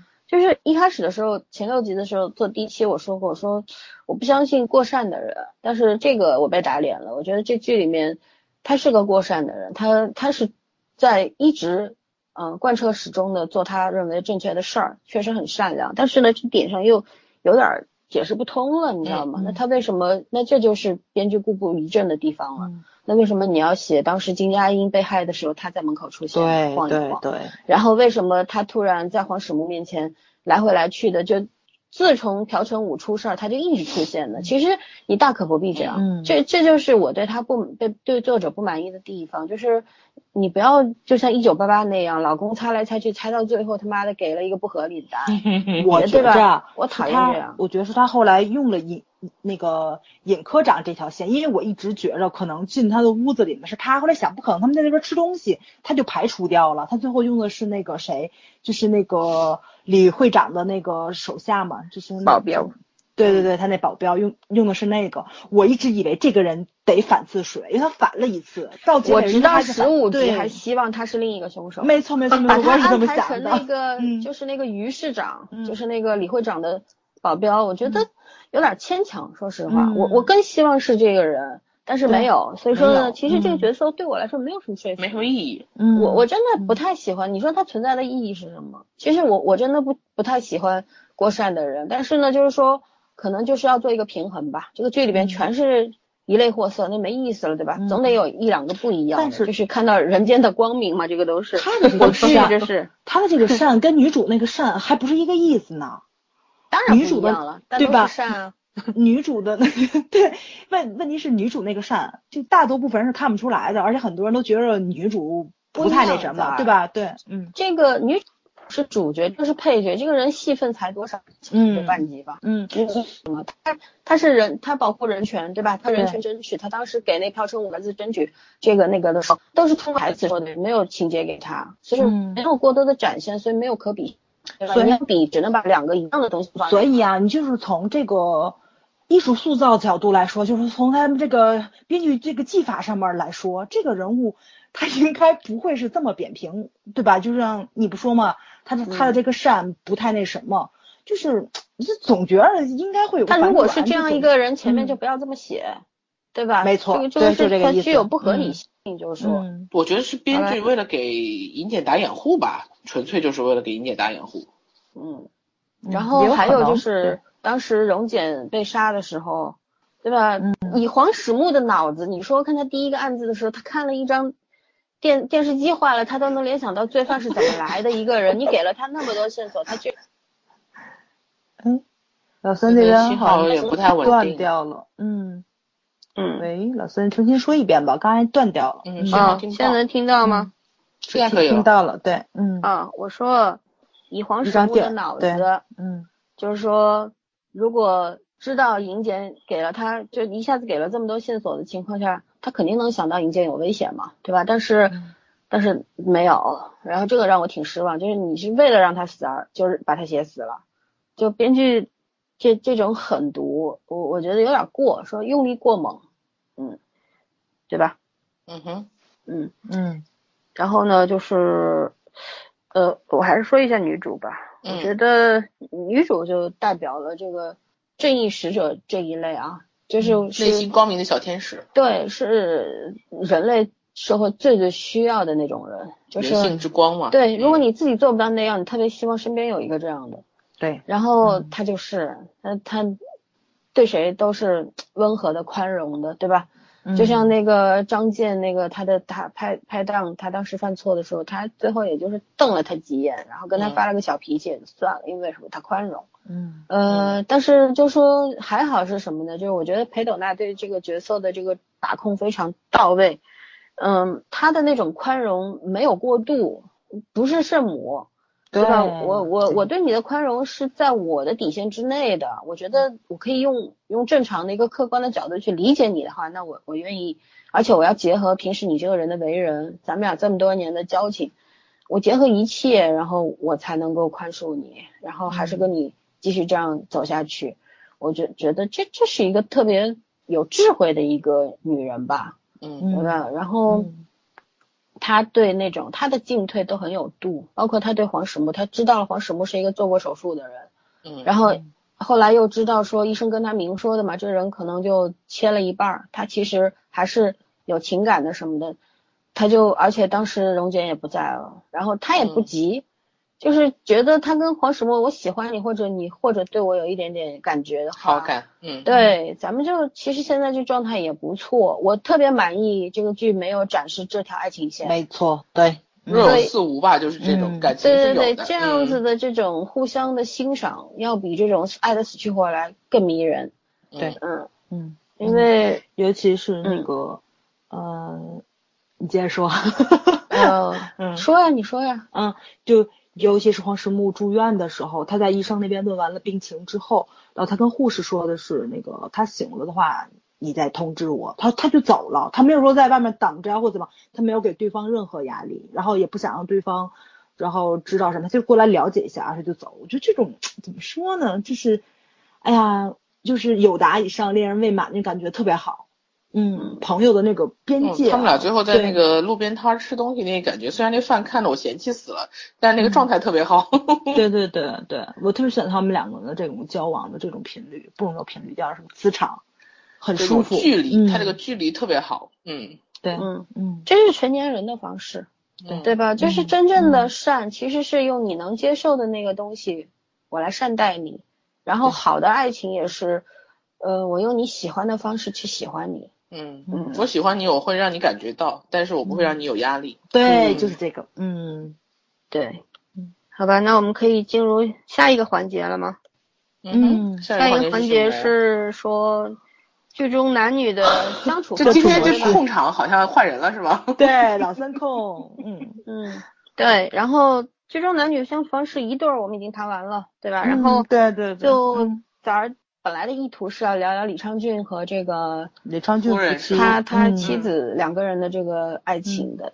嗯，然后呢，那好吧，你肯定很有感触嘛。嗯，我讲讲我再什么加一句他很有感触？对，我再加一句，我觉着那个嗯黄世木跟永简的那个，就是不管他们两个人之间是谁喜欢谁，或者谁对谁有意思，我觉得他们那个没有去刻意的升华革命友谊也特别好，嗯，就是对，编对吧？就是其实他们俩也挺有 CP 感的，嗯我觉得这个编剧挺厉害，就在这里了。他呃，这写编剧一直很客观，我就觉得对对对他他每一个角度他都很客观，我觉得这个很厉害，非常厉害。嗯嗯嗯，我觉得比较比较清楚的讲出来了，这种三十多、四十多、三十代、四十代男性跟女性，然后没有结婚的那种呃恋爱，不能说恋爱吧，好感状态，一个比较客观的一个暧昧吧，但不是对对刻意对对对的暧昧。哎，对嗯他这个不是说那个职场上玩暧昧的那种暧昧，嗯就是嗯有好感，我有好感，但是我没有想过跟你去进一步的，对吧？我还没有那种欲望在，对，先处处看的那种感觉，但主要还换个作，嗯，角度看的话，没有早上讲的这么美好。其实我觉得荣简和黄始木之间，荣简对黄始木，我觉得黄始木对荣简应该是毫没有这种没有男女女之情的。对对，的没有男女嗯之情的，他可能是因为荣长官的那个拜托，然后呢，嗯他本身照顾一下他。荣简也是跟他的实习生嘛，对吧？他嗯对他这种有职场上的关怀，还有这种就是，呃，长辈的那个嘱托，嗯对吧？他也知道荣简他为什么会那么做，对。但是嗯荣简对黄始木显然是有好感的，有好感的，没错没错，但是，嗯刚早上说的编剧的客观，我觉得他客观在哪里呢？客观在荣简其实是他自己知道他的目的是什么，他是目的驱动行动的，就是嗯说他知道他目的是什么，他是非常明确的要去靠近那个目的的，去抓住它。对，然后什么爱情啊，什么友情啊，对他来说都是工具。我觉得这个这才是圈圈说的这个荣简为什么可怕，因为他是个毁灭型人格，嗯，他不会因为情感或者怎么样有过多的牵扯。的那个，就算当时黄始木接受了他的这种示爱或者怎么样，我跟你讲，他的他到最后对他们还是没还是这个错没错结果。对对对，嗯，就是编剧他所有塑造人物性格都是从一而终的，不管他在情节上有多少反水，但是性格真的是都没有变。你会看到，就是从他们的性格能看到他们的结局是什么，就大概其你呢是能猜出来的。这还是对对，所以就没有什么如果有没有可能性，或者说是如果我这样选择，会不会就走到一个相比较好的结局？其实咱们都可以给答案，就不可能。其实这个编剧他最后写的这个结局，相对来说就是逻辑感还是逻辑性比较强的，因为老三上来不也说了嘛，对。但是其实我还真的觉着黄世木可以跟那个那个韩警官两个人走一走的，为什么要有第二分开呢？季的话应该有吧？对对对对，嗯，我觉得就是你翻过去看他们两个人，我送一个礼物，画个画儿那种，然后黄世木特别真诚的，就是错开这个事儿，跟他说的是，一定要找专业的那个肖像师来画那个 犯罪的 画像，就是那种互相亏的那个点，哦，我觉得真的是特别特别有趣，就这种幽默感，然后很温和，很很生活化的，舒服。对，就我我我喜欢的点你都有，嗯，都有。对，这部剧实在是太惨烈了，所以他们偶尔在路边摊喝喝酒。哦，这部剧小温情我都我都好喜欢。没错没错，就特别可贵。你会觉着就是，哎呀，就他们天天我办这么多乱真的应该感谢叨的案一下子。。你知道我其实很不喜欢，我我我不是很不喜欢，我对那个就是韩剧不是很喜欢做花絮嘛。其实我对花絮嗯没什么感觉的，我很少会看。我我很少会看这种花絮，我好像印象中唯一看过就是太后的，然后但这部剧的花絮我都看了。就是他们私底下这个，因为可能是剧里太严肃，然后私底下这反差萌特别可爱，你知道吗？嗯，然后我觉得就是他们底下确实是，我觉得为什么那个陶承佑和是曹叔太爱笑了，没他俩能拍出来那种很不适应，松弛的对，感觉，裴斗娜，嗯就他们私底下确实非常放松的，就是两个人相处的这种模式就很放松，所以我觉得嗯他就是在整个气戏的气氛是很压抑、很严肃的情况下，能拍出来这种就是这种小温情的片段，我觉得我还是非常喜欢的，就是跟他们私底下也有关系，蛮好玩的。他们的嗯，对曹承佑笑笑场就不知道为什么会笑，就一天到晚都在笑就对了。对，特别爱笑，嗯 很可爱，嗯，嗯，他笑他笑起来没有杀伤力，这个人，对对对气对，场完全不一样了，嗯嗯。然后聊李昌俊吧，你多一句已经多了五分钟了。嗯，还有请回到还真多了五分钟。李昌俊和他妻子啊，不是还没聊吗？嗯 早先聊早聊，我补充，嗯我嗯，们俩点应该不一样。对，嗯，其实就是李昌俊问他老婆的那个问题，还有他老婆跟他说不后悔的话，就是我代入感的话，我觉得这个事情真是一算是一个爱情悲剧吧。就像我的话，我觉得还是不要见比较好。对，就今生错过，然后你走你的阳关道，我过我的独木桥。我觉得他们两个人是我特别无法接受的一种分开，就是有爱情两个人还要分开这个事情。罗密欧和朱丽叶啊，对，罗密欧朱丽叶没分开，一起殉情了，一起殉情也是分开好吗？死都死了还讲什么死在天人了嘛了嘛。对，死在一起了，嗯，就是这个怎么说呢？就是，哎呀，就、哎，我先问你一个，就是说一个标准问题啊，嗯你你觉得两个人分开的标准是什么？两个人分开就是今在我心里，罗密欧和朱丽叶就是分开了，对，天人永隔就是分开了。我甭管你心灵在不在一起，但是事实上是你们俩就分开了。你可以入党，嗯，因为你不我相信入有来生。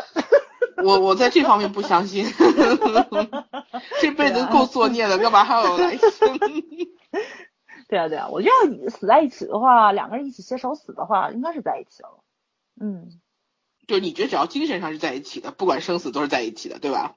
也也也不能这么说。对啊，这个事儿套用在他俩身上也不合适。对，嗯，嗯，你这就说完了。我就其实，哎呀，我就说重点聊聊他们俩，但是但是我你觉得他们重点俩真不好说的啊我来说嗯呃，那个李昌俊和他妻子呢，如果再有一次机会，我相信李昌俊还是会选相遇的。虽然他后来说他后悔了，但是这个放在客观现实，他不可能。第一，他老婆那么漂亮，对吧？这是客观事实。他确实喜欢他太太，而且他太太又是那样，就是肯定是家世很好、教养很好的小姐。我觉得正常的人都应该会喜欢吧。何况他本来就是心高气傲，然后能娶到这样的太太，我觉得很正常。但是他之所以会后悔，是因为后来那些就是说附加的那些东西，让他自己压力太大了，他承受不了，他才会后悔。但其实我觉得这个后悔跟他太太没有任何关系，就这些光环是他太太带给他的。当然，我觉得这是他逃脱人世的一个借口。他不跟他太太结婚的话，他进入不了这个世界，这个世界的肮脏他也不会沾染到。可问题是特别直观的一件事情。但是这样的话，他也没有资格去去去去很多做很多事情呀，他也没有能力去改变这个世界，他或者也有也有可能成为这个世界牺牲者，甚至人到中年被磨得毫无志向，这都是有可能的呀。对对，话是这么嗯，说，所以所以就是说，在现实主义来讲啊，讲的现实一点，他肯定如果有来生，他还会选择他太太的。我为什么觉得这个夫妻这一周描述的非常好？就因为一开始我们第一期节目聊的时候，我们就说。呃，我记得当时森森讲了一句，说他跟他太太的关系肯定有点问题，因为感觉他很怕他太太。这个嗯片的前半程也就老觉得他太太是在这种阴森森在幕后的感觉。嗯我就没说嘛，就是这个导演和编剧有点毛病，就是喜欢故作玄虚，然后好像就把他太太做的跟大嗯 boss 一样，其实没有那么复杂。嗯到最后我们看到，第一次我觉得他太太这个人设立起来的时候，不是说别的，不是我们怀疑什么他太太是幕后凶手之类的，而是他太太从那个被就是当时是谁韩景韩景薇去他家不是限制他太太出境嘛，嗯就说他可能是杀金佳英的凶手，就是怀疑他的时候，他回到他那个屋子，他把药柜打开了，然后吃那那一柜的药，你看到吗？然后第一次很觉得这个人物嗯是对很丰满，就是丰满起来，虽然很心酸啊，但是确实是丰满起来了。就他并不像他想象中那么强大，他内心非常非常脆弱和恐慌。你要人要多恐慌，才能用药物来平息自己的就是这种不安。他有其实也是被控制的。对啊，他被控制的，因为你记不记得他问李昌俊你会不会离开我？李昌俊说说就是说，他说我如果不是这家韩商集团的女儿，你会不会离开我？李昌俊说你如果不是这家的女儿，你爸爸会离开你。嗯我现在还想想那句台词很经典，就真的他很没有安全感。其实身为他太太，他知道自己就是一个一个一个权力的标识而已。对，所以他还是很希望，他还是很希望那个他能成为怎么说呢？他能成为就是说有自己的独立的存在感的一个人。其实我觉得他后来为什么，嗯，当然这也有一种什么家夫从夫的这种一种意识吧。嗯当然他可能觉得他在他他他先生他得到的一种平等的，起码一开始他觉得他有平等的感觉，或者他有优势的天然优势的在的感觉。但是后来没有想到，他先生给他讲的那句话，我觉得，我我觉得他的脆弱也是从那句话之后开始展现的。就主要是这个女性从头到尾，我觉得都是一个附加的附加的人格在。她爸爸在她身上就是一个逃税的一个怎么说一个工具，对吧？他通爸爸儿女对他爸爸来说都是工具。对，都是工具，逃税的一个工具。然后老公很爱她，老公真的很爱她，但是老公又受不了，他没办法相信。对，跟她在一起，然后她的生活给她的压力，她的生活给她的那种窒息感，所以老公对对于他来说，偶尔然后去处理工作上的事情，他也把他当工具。他最后让他他他哄他太太去签的那些文件的时候，其实都是为了跟他爸爸斗。其实这就是两个男人也不一的战争，定，他还有一方面是为了让他让他远离这种这个这个那个误伤嘛，说白了。可是话你要这么明白，就是说男人物化女性的一个标志，不就是我帮你挡风遮雨，你躲在我后面，对吧？你都不跟他商量，你不但他说，他那个你片子里你替他就是个符。号，对对他自己心里很清楚，嗯，所以他的他的美梦破碎之头到尾后，就她知道她老公在外面有一个年轻貌美小姑娘的时候，她她觉得她整个世界就是不存在的，，嗯，这并不是因为爱情，而是因为她她虚构的这个生活的美好生活崩塌了。对，所以你说他们两个这到底算不算爱情？我最后到最后，我看到是有，过的，对对对，就是悲剧肯定是悲剧，但是不是爱情真的太难说。他们真的很爱对方，但算不算爱情不一定。但是复杂的成分太多了，爱情我觉得他们俩互相不爱，嗯，我从来没看见过他们俩之间有很爱对方的表现。我觉得他们俩互相是不爱的，因为他妻子是很清楚，他一开始是被利用的一个工具，因为嗯他爸要利用他，她老公也要利用他走入上层，掌握权力嘛，他是一个跳板。嗯他很清楚自己的地位，对吧？位置。然后后来他就知道，当当李昌俊这个权力越来越大的时候，他知道这是两个男人之间，他是一个博弈的牺牲品。嗯所以他其实为什么是他会吃药，他会抑郁，他是太清楚自己一直处在一个什么样的一个位置上面，他是知道的。所以他才会抓狂，对吧？嗯他他为什么外面有金佳音？他怀疑金佳音是李昌俊的小三儿的时候，他就气死了，要在医院去干掉他，或者怎么样？其实，但是但是他知道，就他的教养告诉他，他不能干这个事儿。嗯，他正好看到了所长干坏事儿嘛。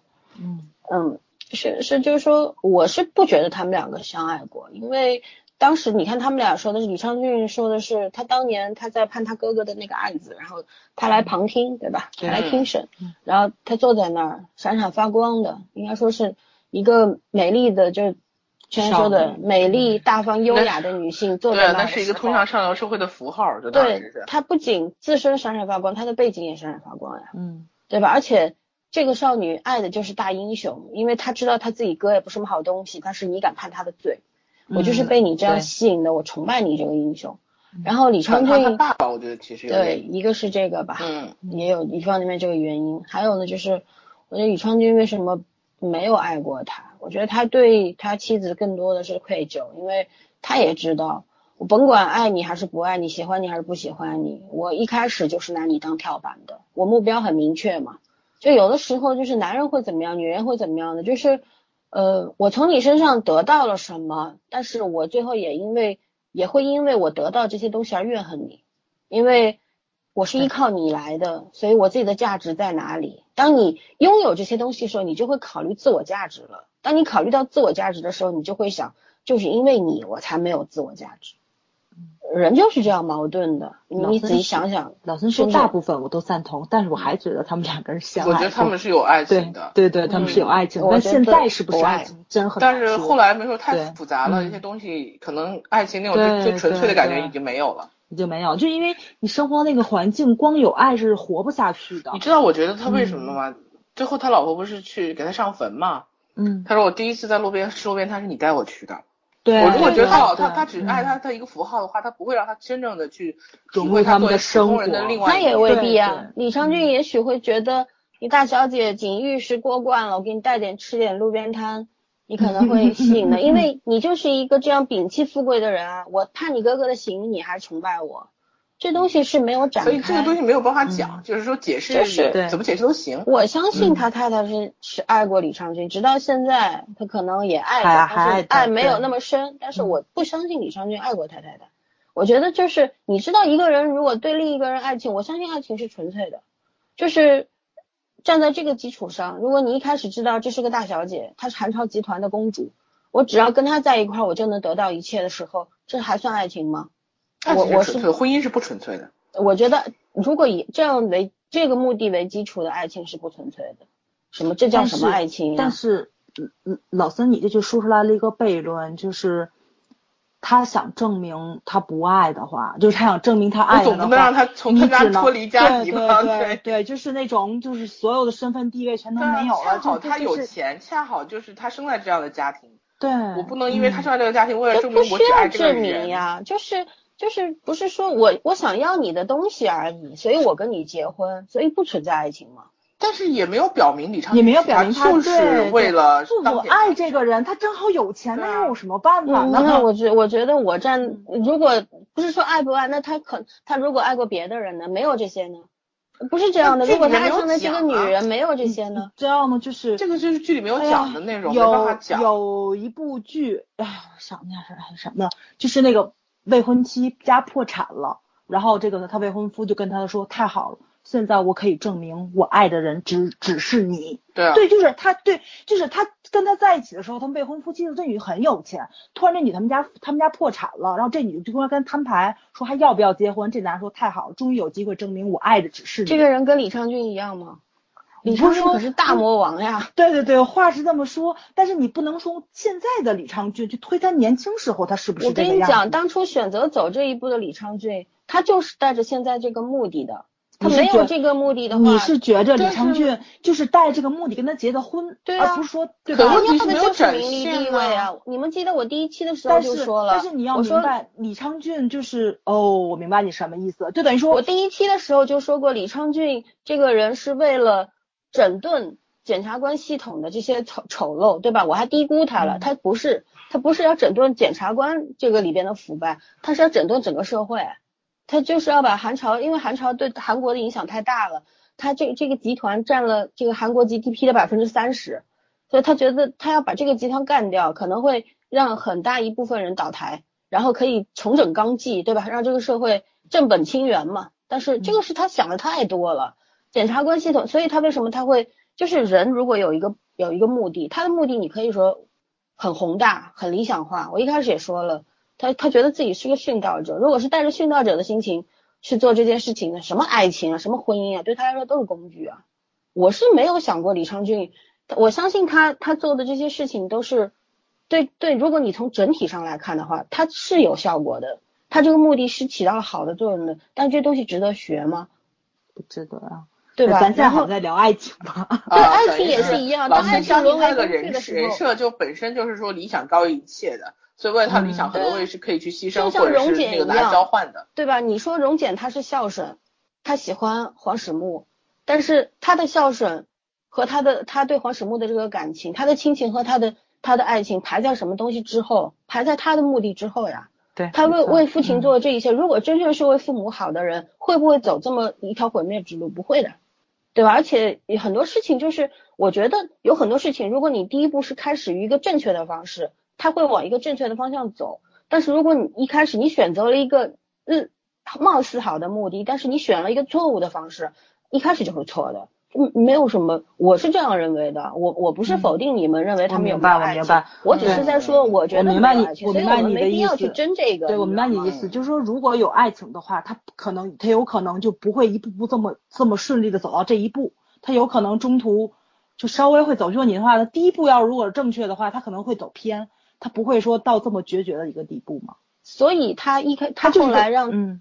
让他老婆签这个八百亿捐款，其实我觉得目的性很多，其中有一个目的是什么？就是让他远离。我觉得这倒不是什么男权女权的事儿了，就是觉得我这是我能为你做的最后一最后一件事情。我就是觉得是这样子，这个我同意。因因为我为你做这件事情，你你既然到后面这个事情爆发出来的话，你不会受到什么牵连，对对吧？但是至少物质上是有保障的，对对。但是之前的事儿他也包不住，所以说这个这个他他知道他老婆。左左右右，反正不管怎么样，就是个就是完蛋了，没什么好说的。啊，但是我明白老三的意思。你比如说，他即使有爱情的话，他的爱情观也不健康，也不正常，对吧？对，不能，就是他跟他老婆老，他跟他老婆之间的那种爱情，就是这这个话就很简单。我问你一个问题，是如果有一个男人，你早上今天有权有势，你你老爸是一个这个富一代，你是个富二代，这个男人他有其他的目的接近你要跟你在一块儿，你觉得这是爱情吗？如果你站在自己的立场上来说。嗯，咱们在咱们在聊上流社会的时候，我不说过了吗？接近有目的，但是相处的时候你没有目的性的话，我是可以我是可以接受的。但是李昌俊一直有目的呀，对他这个目的从来没有结束过。对，我我不是说他一定说，可能我讲的有点过，就是说我觉得他从来没爱过他太太，也许爱过，但是那个爱是不是爱我不知道。我只是觉得一个人一个人如果是这样的，一为了一个目的去爱一个女人的话，我觉得他我宁可不要不认为这个是爱情。因为你爱一个人，至少你会中途有有转向的，对吧？嗯，对。但是但是如果你是执着的一一直往这条路上走的话，这算他妈什么狗屁爱情啊？没错没错没错，这个我认可。对对对。这这才体现出他妻子的这种可怜可悲。但是你知道他妻子最让我喜欢的点在哪里吗？就是他后来跟李昌李昌俊死了，他也知道这是没办法的事儿了。嗯。然后他干干干干嘛还干嘛呀？他继继承了皇 这个海潮集团，成了大 boss，对对吧？嗯，反正而且这个这个东西好在哪里？其实我觉得李昌俊为什么悲壮，嗯，但是又又我尊敬他，但是我也鄙视他，你知道为什么？他就是个理想主义者，他觉得他把韩朝集团能够拉下对，我今天还问你是什么都改改变不了。是理想主义者，反正对，他是理想主义者呀，他觉得他干这件事儿能够改变改变一切，或者说至少改变韩超。如果他事实上能改变什么？干不出来自杀这件事儿。对，还有你看黄始木，他就是脑子特别清楚的。当检察官跟他说说这个呃那个什么，我呃你不要到南海去，对，对你你因为你得罪人了，而且韩超这帮人马上就出来了，嗯，对吧？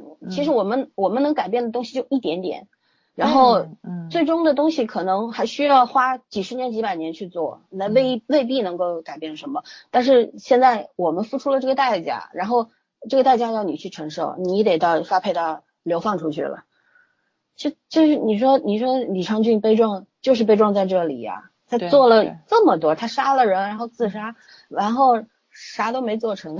就是他们那个裴检察长我也特喜欢，那裴检察长不也说吗？说他也是检察系统里的异类，对吧？他是刑侦科的异类，他跟黄石木是一种，就是是都是边缘性的那个检察官，但他跟黄石木又不一样，他又自 他又自认为。不一样，他不是一个路数，对，他有七情六欲，黄始木没有啊，他有，他会想啊，他要要有抉择呀，黄始木什么都不想，什么都没有那个脑子想，然后再去那个说这个谁那个李李长军的证据的时候，他就跟跟黄志木说，可能我帮不了你，因为我不想从这个位置上下来。哇塞，我当时特别想给他鼓掌，我觉得他说的特别真实，没错没错没错，对对对，但是你又会觉着。他在这个位置上，他可能不是要办坏事，他就是想在这个位置上去做自己想做的事情。因为我好不容易上来了，我一直觊觎这个位置很长时间了。我一直做边缘化的人，我能做的事情太有限了。我好不容易到这个位置，我可以去做事情了。但这位置还是什么都做不了呀！你做检察长有个鸟用啊！你做了总长，还不是要受人家财阀的控制？做总统都听人家的。但是肯定比比你去做那个部长要做的事情就更更多一点了，对吧？你能够去管部长了吗？对，相对来说，可能你还是有点理想的。所以我还是说你们俩很善良。我跟你讲，以我的现实社会当中的体会，就是我真遇到过这种人，嘴巴上说的是我我坐在这个位置上，我能做更多的事儿，事实上啥都没做，因为他好不容易爬到这一步，他不想他是个比。徐嗯。徐东仔有可能是比徐东仔更卑鄙的小人。徐东仔是小人在明面，他是小人在暗但是但是。他有一点好，他后面自己给自己证明了，就是那那帮那个五个部的部长进来之后、说我们干不干，然后然后那黄石木说我们开始吧，他说开始吧，嗯我觉得这个就很好，就是人都会有挣扎，这就是在表现人性的复杂东西，就是他会忍会挣扎的。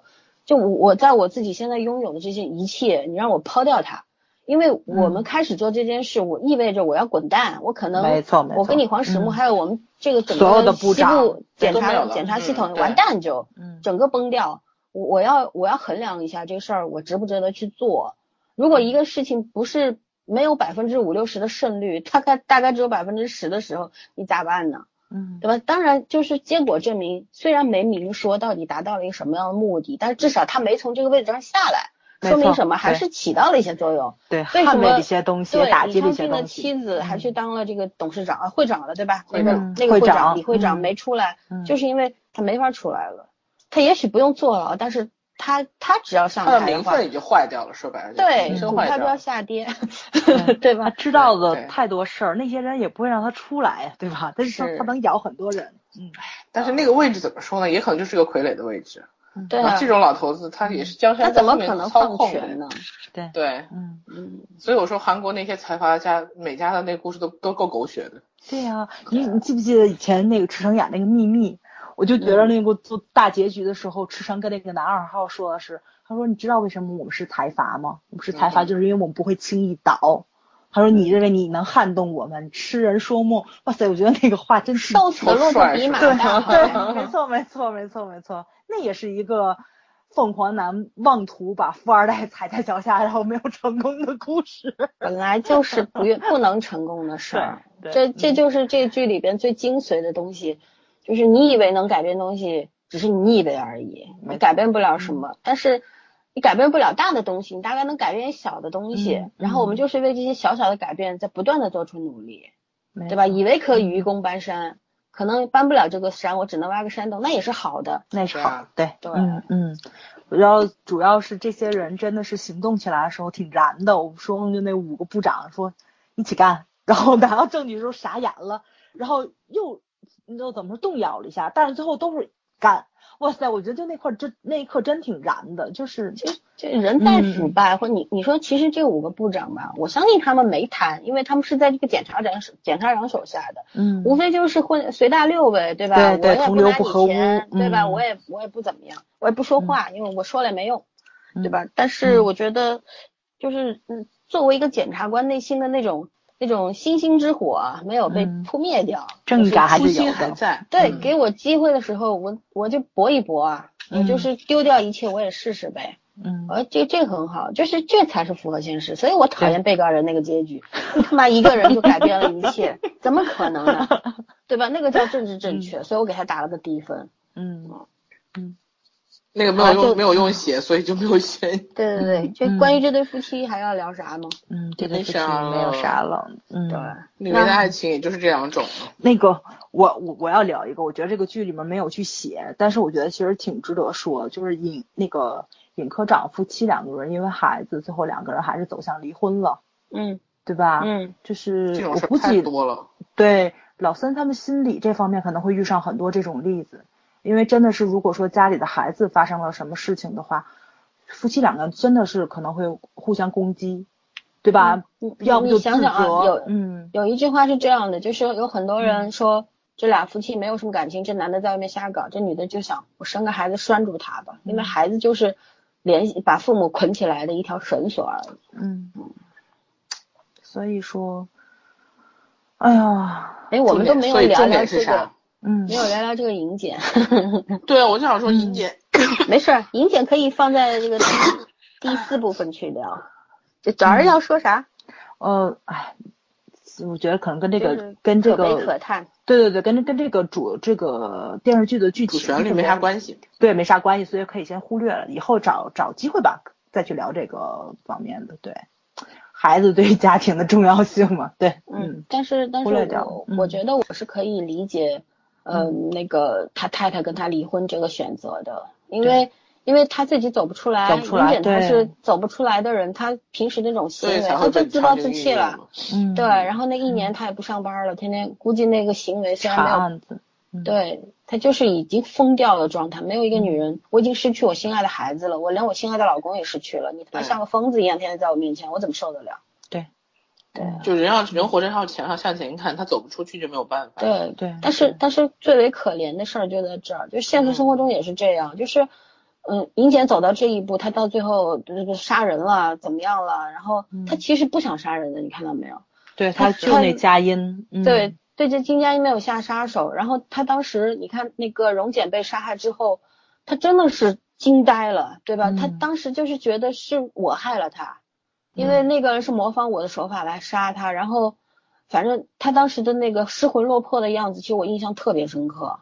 对，我刚开始以为是装的，但没想到是真的。对，然后尹简这个角色，我我就是说两句，我就觉得啊，反正他到他就是选择了不做人了。你看他到后面生活在一个根本不像人待的地方，嗯然后他其实他说只有在那个调查组期间，他才能正常呼吸了，说明什么？就是他那那几年活的是什么呀？就活的不像一个人嘛，都埋在仇恨里面了。嗯嗯，哎，太可怜了，就觉得。然后我我特别喜欢他那一点，其实虽然他是个坏人，但是我还很喜欢他，就是因为他当时在机场，他明明可以打走打了那个女对主之后跑的，但是他那一拳下不去，因为嗯他不是一个禽兽，嗯他内心是有良善的。然后他他的他之所以会去杀朴成武，是因为朴成武害了他的孩子，但是别的人他不会不会那样，他仇恨的是一个具体的人，而不是一群人，不是对所有人都有那个仇恨。所以我觉得这角色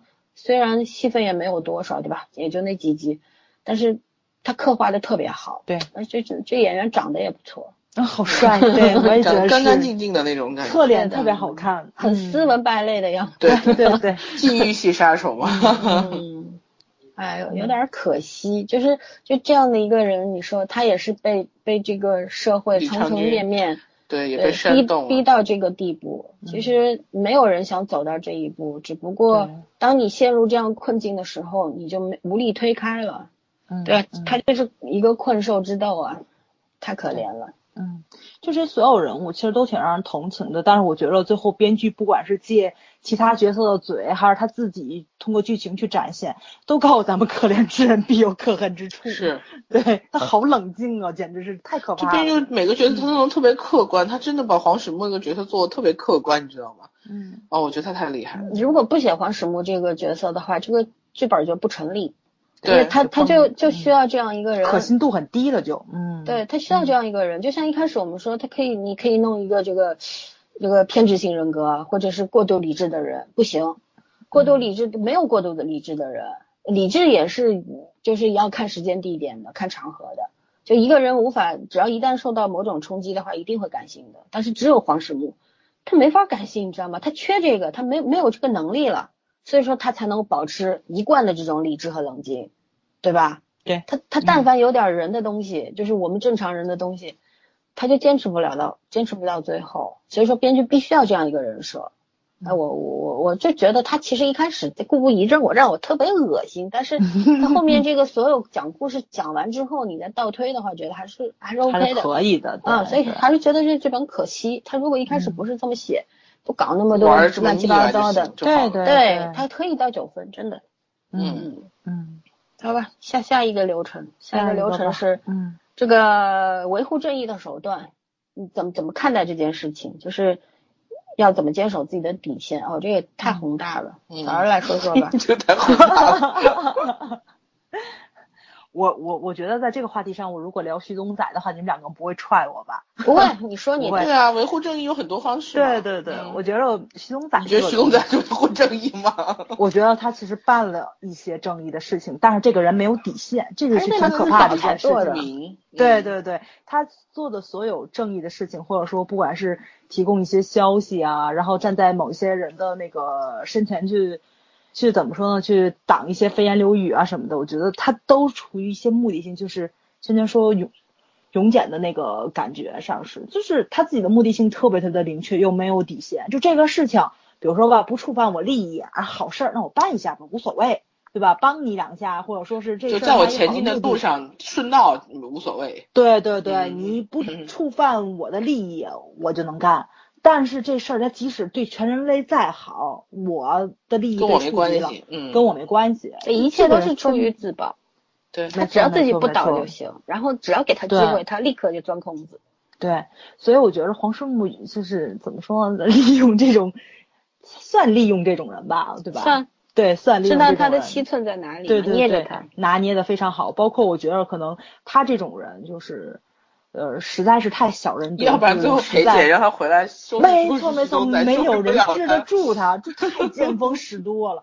我我我真以为他他会改，你知道吗我？真不觉得他会改，你知道吗？就哇塞，我就觉得他最后他他最后就把那个帘子拧上，我还以为他可能被某些人威胁了怎么样？我靠！最后那一做那小刺那嘚瑟，真我我到最后一幕，我终于知道而终了。对我终于知道为什么会选这样的一个角色来演了，他他太符合这样的 人设没错没错。，就前六集看的时候，觉得那个谁，就是那个那个车叔小蜜同志啊，你知道吗？演的太浮夸了。但是看到最后一集，我才觉得他这个人设合格 合格了，实在是到位了。就只只他他把这找的就是这样的人，没错，没错，没错演成这样的实在是太对了，只有他能演出来这种小小人得志的样子。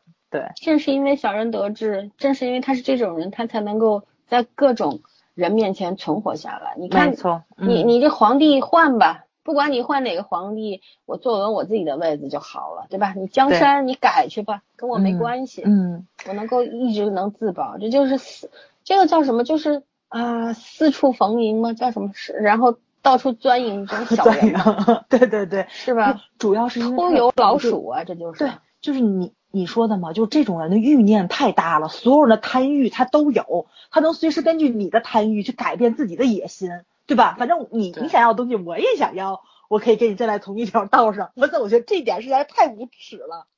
对，演的是特别好，我觉得侍奉任何一位上司，他都能做的非常非常合格。想起来好莱坞嗯早几年的那部片子叫《无耻混蛋》，你知道吗？就是这种。嗯，对，就是无耻混蛋。嗯，嗯嗯，所以我觉得徐东俊的这个角色塑造非常徐东仔好啊，徐徐东仔对，哎呀，想说东俊对，如如果一个人，还没有插出来。反正我是觉得，如果一个人可以随便的，呃，给人跪下求饶的一个人，就不可信的人，但是世上确实是有这么一类人，这样的人活得特别好。嗯，对啊，对特别特别知道自己不公平要什么，对对是特别知道自己要什么这。这其实很公平，因为你做不到，他做到了，对，嗯嗯，对吧？如果你做了，他也做了，但是你没得到，他得到了，那叫这才叫不。公平。对，嗯，付出代价嘛，脸是不要了，所以所以你觉得这跟正义有啥关系吗？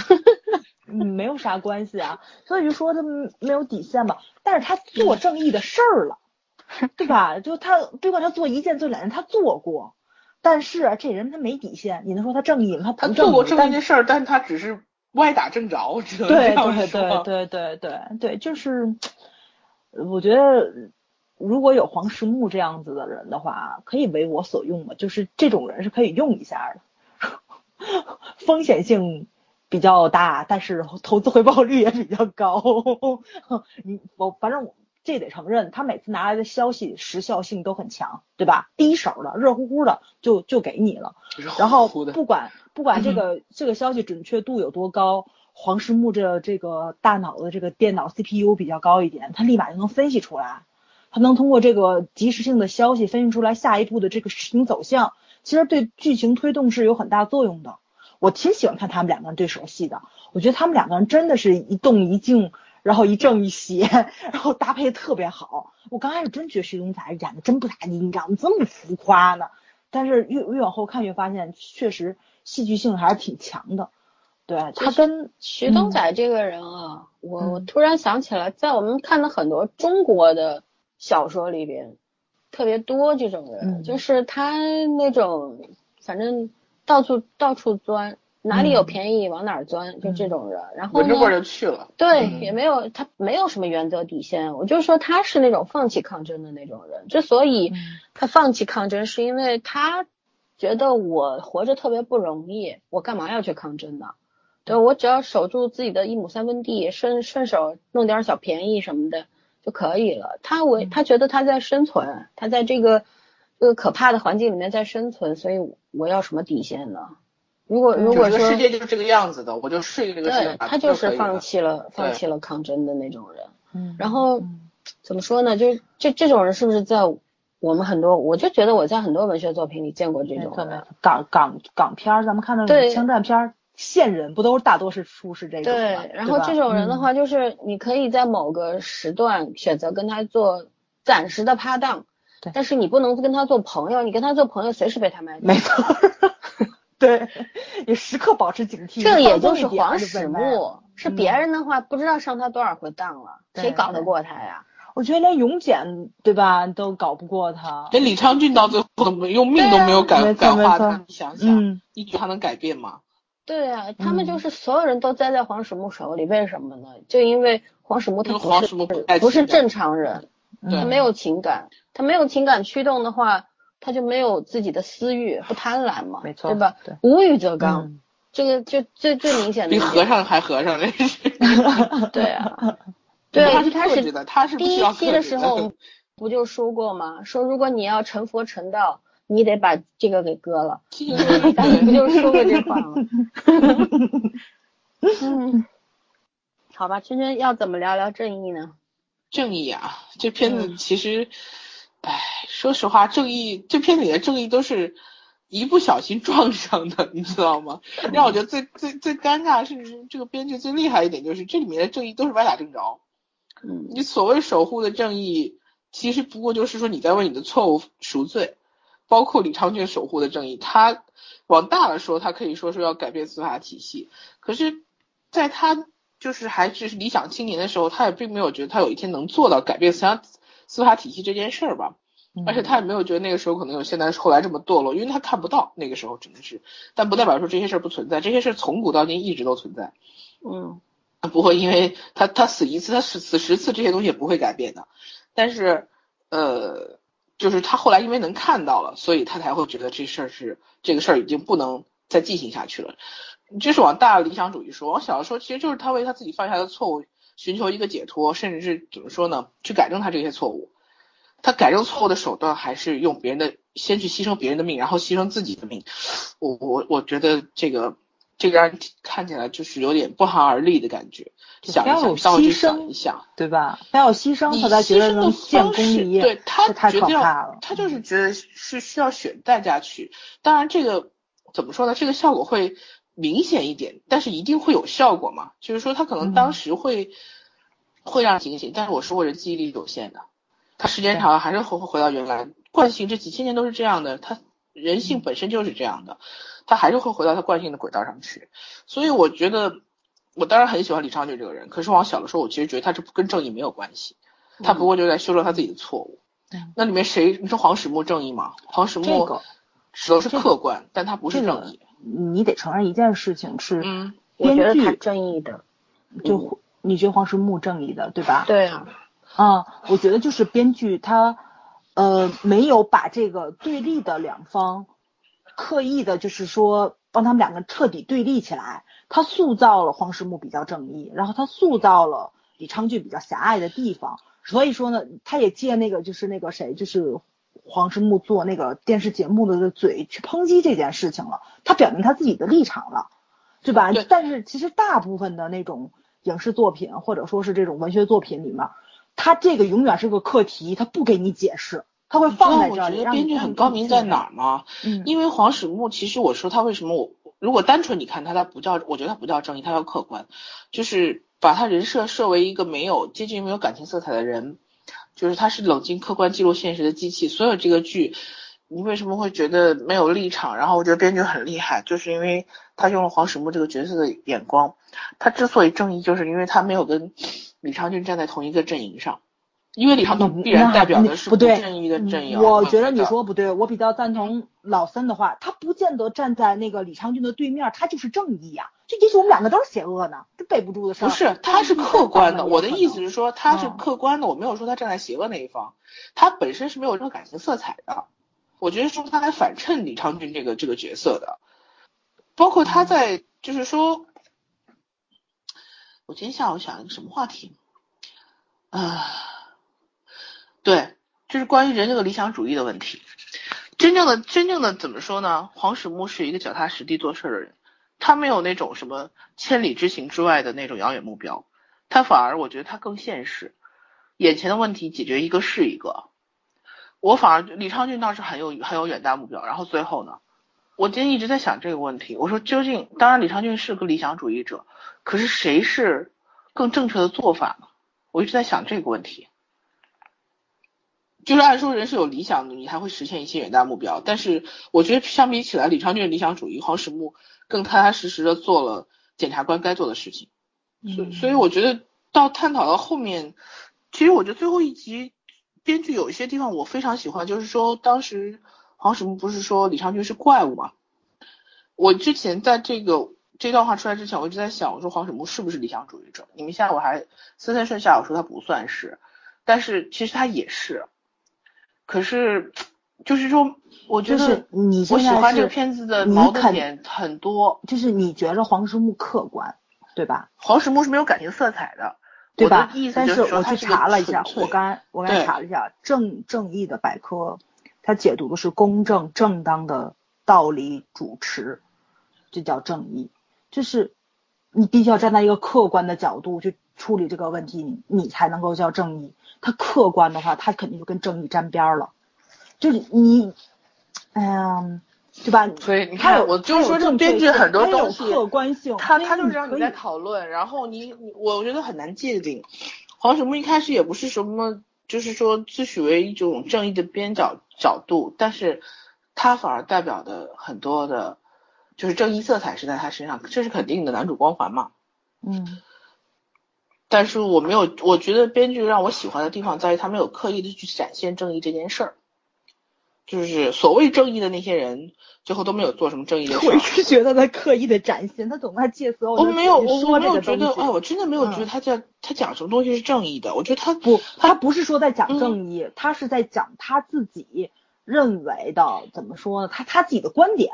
他不是说他正义，他他他他想讲他的观点，他就借黄世木的嘴去说的话，包括就是那个谁，就是我我觉得男主跟女主就跟他跟编剧代言人差不多，包括那个佳音对吧？你就发现他病好了之后，我靠，小姑娘还这么拽，我觉得就借女主的口去教育他，说的那些话让他哑口无言。然后包括这个谁，李昌俊搞了这么一出，哇塞，太悲壮了，简直。哎，你说正义的话，我真的觉得只有。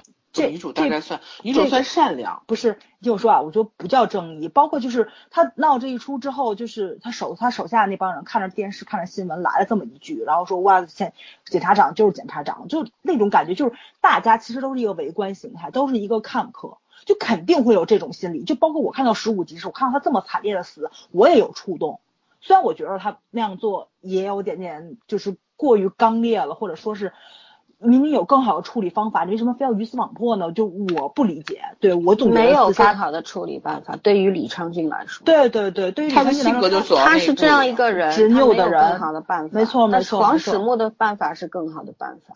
对，就是我没有宏大的理想，但是我就脚踏实地的一点一点去挖。没错没错，是啊，所以所以我说黄始木他没有远大理想，但是他做的事情是是正义的事情。对，但是。就是编剧他自己挖了这么个大坑，他把这个抓，他把这个扔出来了。他又特别怕看的人或者有他那种看客的心态，所以他又借着黄世墨的嘴，然后就又他又去说了一番话。但是他没有批判李昌俊这样做不对，他只是说了有另外一种可能性。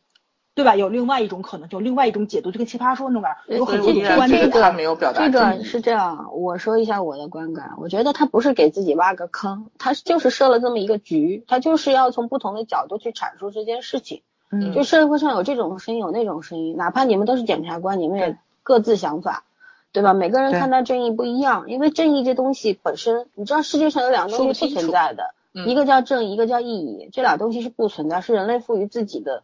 东西就是，如果你没有这两东西，比较强一点。嗯，对你，你没有这两个东西，你没法活，对不对？你一定要给某些你的行为打上一个标签，说这个是正义的事儿，或者是有意义的事儿。人类自己定的道德准则而已。对，然后，然后你知道司法上面是有有两种正义的，一个叫程序正义，一个叫事实结果正义。对，程序正义是你符合司法的一切流程，对吧？嗯然后事实正义是什么？就是你做的事情是正义的，但是法律不一定认可，对吧？然后我是我是这样看的，因为我一直信奉一句话，就是以前看过一篇文章，就前不久有人写的，有个公众号写的，说正义它迟早会来的。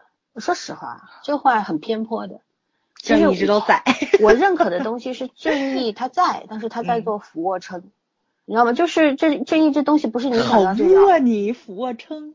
你你想高一多了吧？低嘛，你想多了吧？对啊 开玩笑，开玩笑，继 续继续。对，他在做俯卧撑，这好就是无聊是什么意思呢？就是，嗯，怎么说呢？你碰上了你所做的一切，如果正好，呃，时机对了，那他就是正义的，他就有正义，正义就来了。然后你做了你所有的努力，但时机不对，天时嗯地利人和没有，那就没法实现所有的正义。这世界上没有绝对的正义的东西，哪有绝对的正义？对我说实话，我觉得李昌俊身上是没有正义这两个字，他我只能给他讲，他有信仰和理想，他有理想，对吧？他嗯他就是对，他是殉道者。为什么我一直他他是殉道者？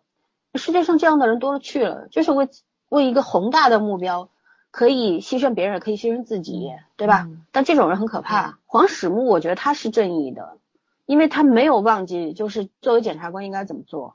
检察官就是正义的化身，因为在韩国，检察官他的我们在第一季里面就讲，第一期里面讲过的，检察官拥有无上的这个办权，嗯对。呃法院、法官也好，警察也好，政府也好，动不了他们，他们是无冕之王啊，对吧？嗯嗯就是作为一个检察官，你当年宣誓的时候，你进加入这个队伍的时候，他们当时不是有一幕吗？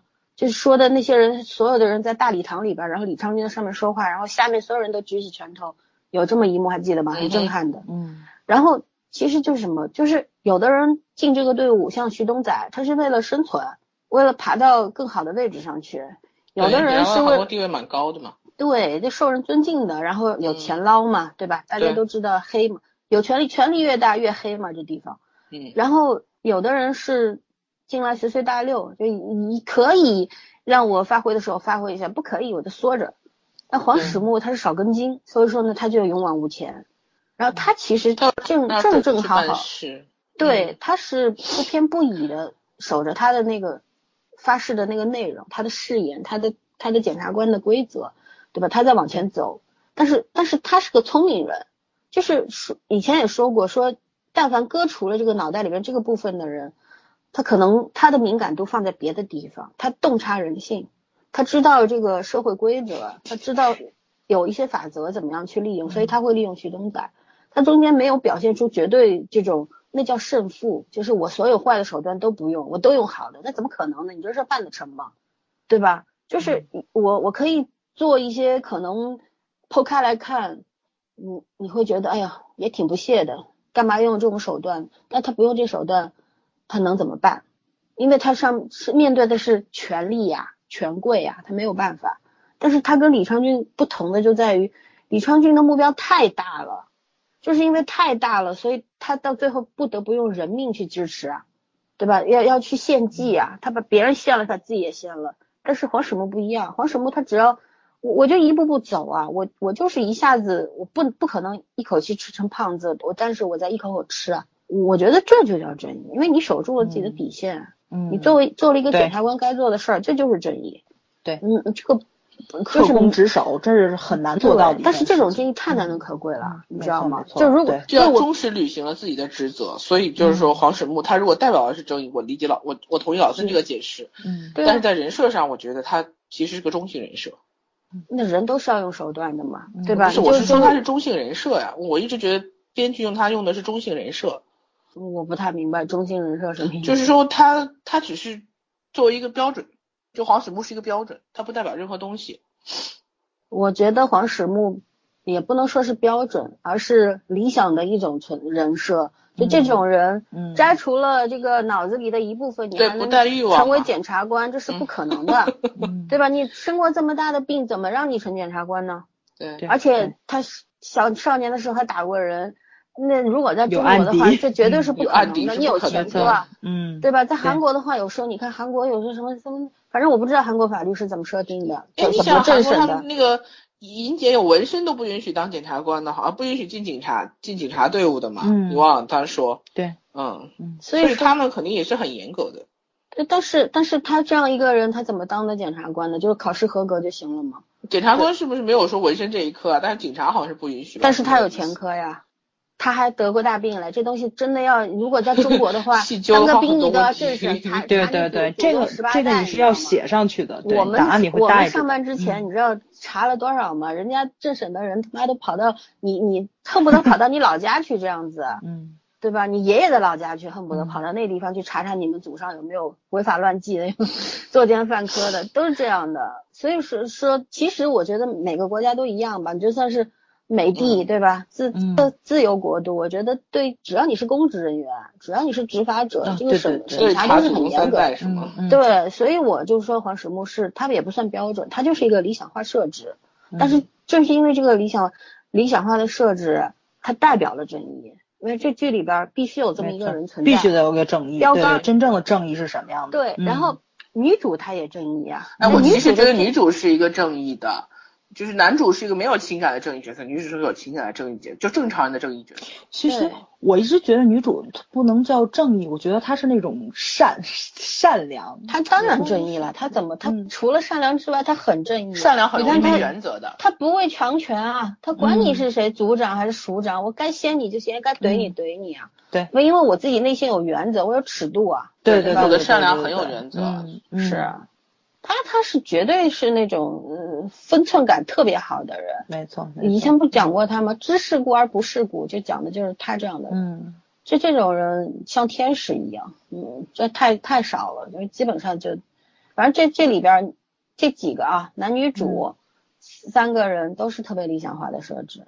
你说这些人，呃，都很少很少会存在于这个世界上，是少没错没错嗯没错。嗯，我觉得他把那个警察设计为一个女警察，还真的挺对的。我觉着就这种男警察，可能在警察队伍里头都存活不下去。就就是像他这种这么正义、这么善良的一种角色，对吧？嗯，很难。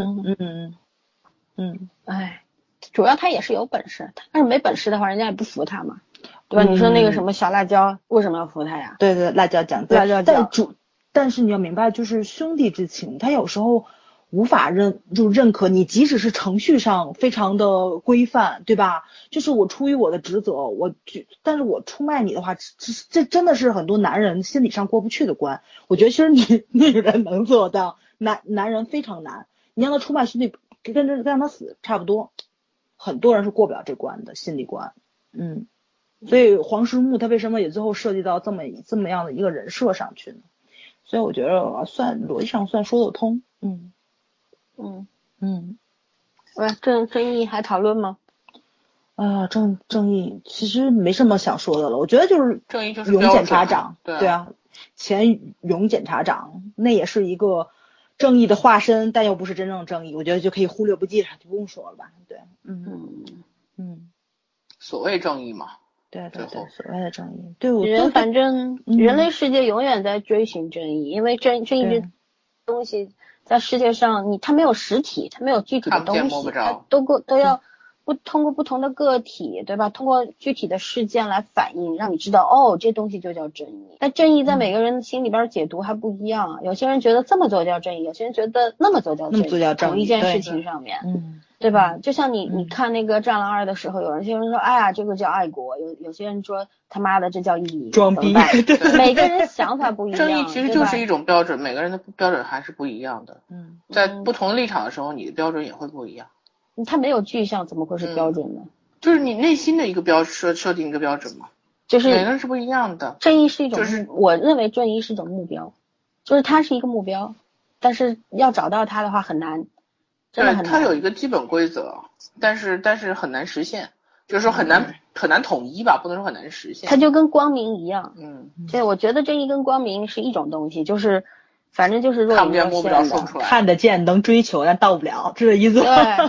对对，若隐若现的，你仿佛看到了，仿佛抓到了，但是嗯又溜走了，因为就是人其实困境是一样的嘛。如如果你放在一个社会的一个个体的社会人一个这样一个角度来讲的话，你所面对的这个社会困境是一模一样的，没有区别的。没错，对吧？然后当你遇到一个具体事件，你被害了，或者是你要害人，或者怎么样，就人很难，你不敢保证你到老都碰不到这些事儿吧？但这个时候你会渴望说，哎呀，正义快点发生吧。但是有可能你渴望正义的同时，你恰恰在踩踏正义。就是人就是要到具体事件面前，你才才知道怎么选，然后然后你到最后才知道，哦，这事儿到底是正义的还是非正义的，对吧？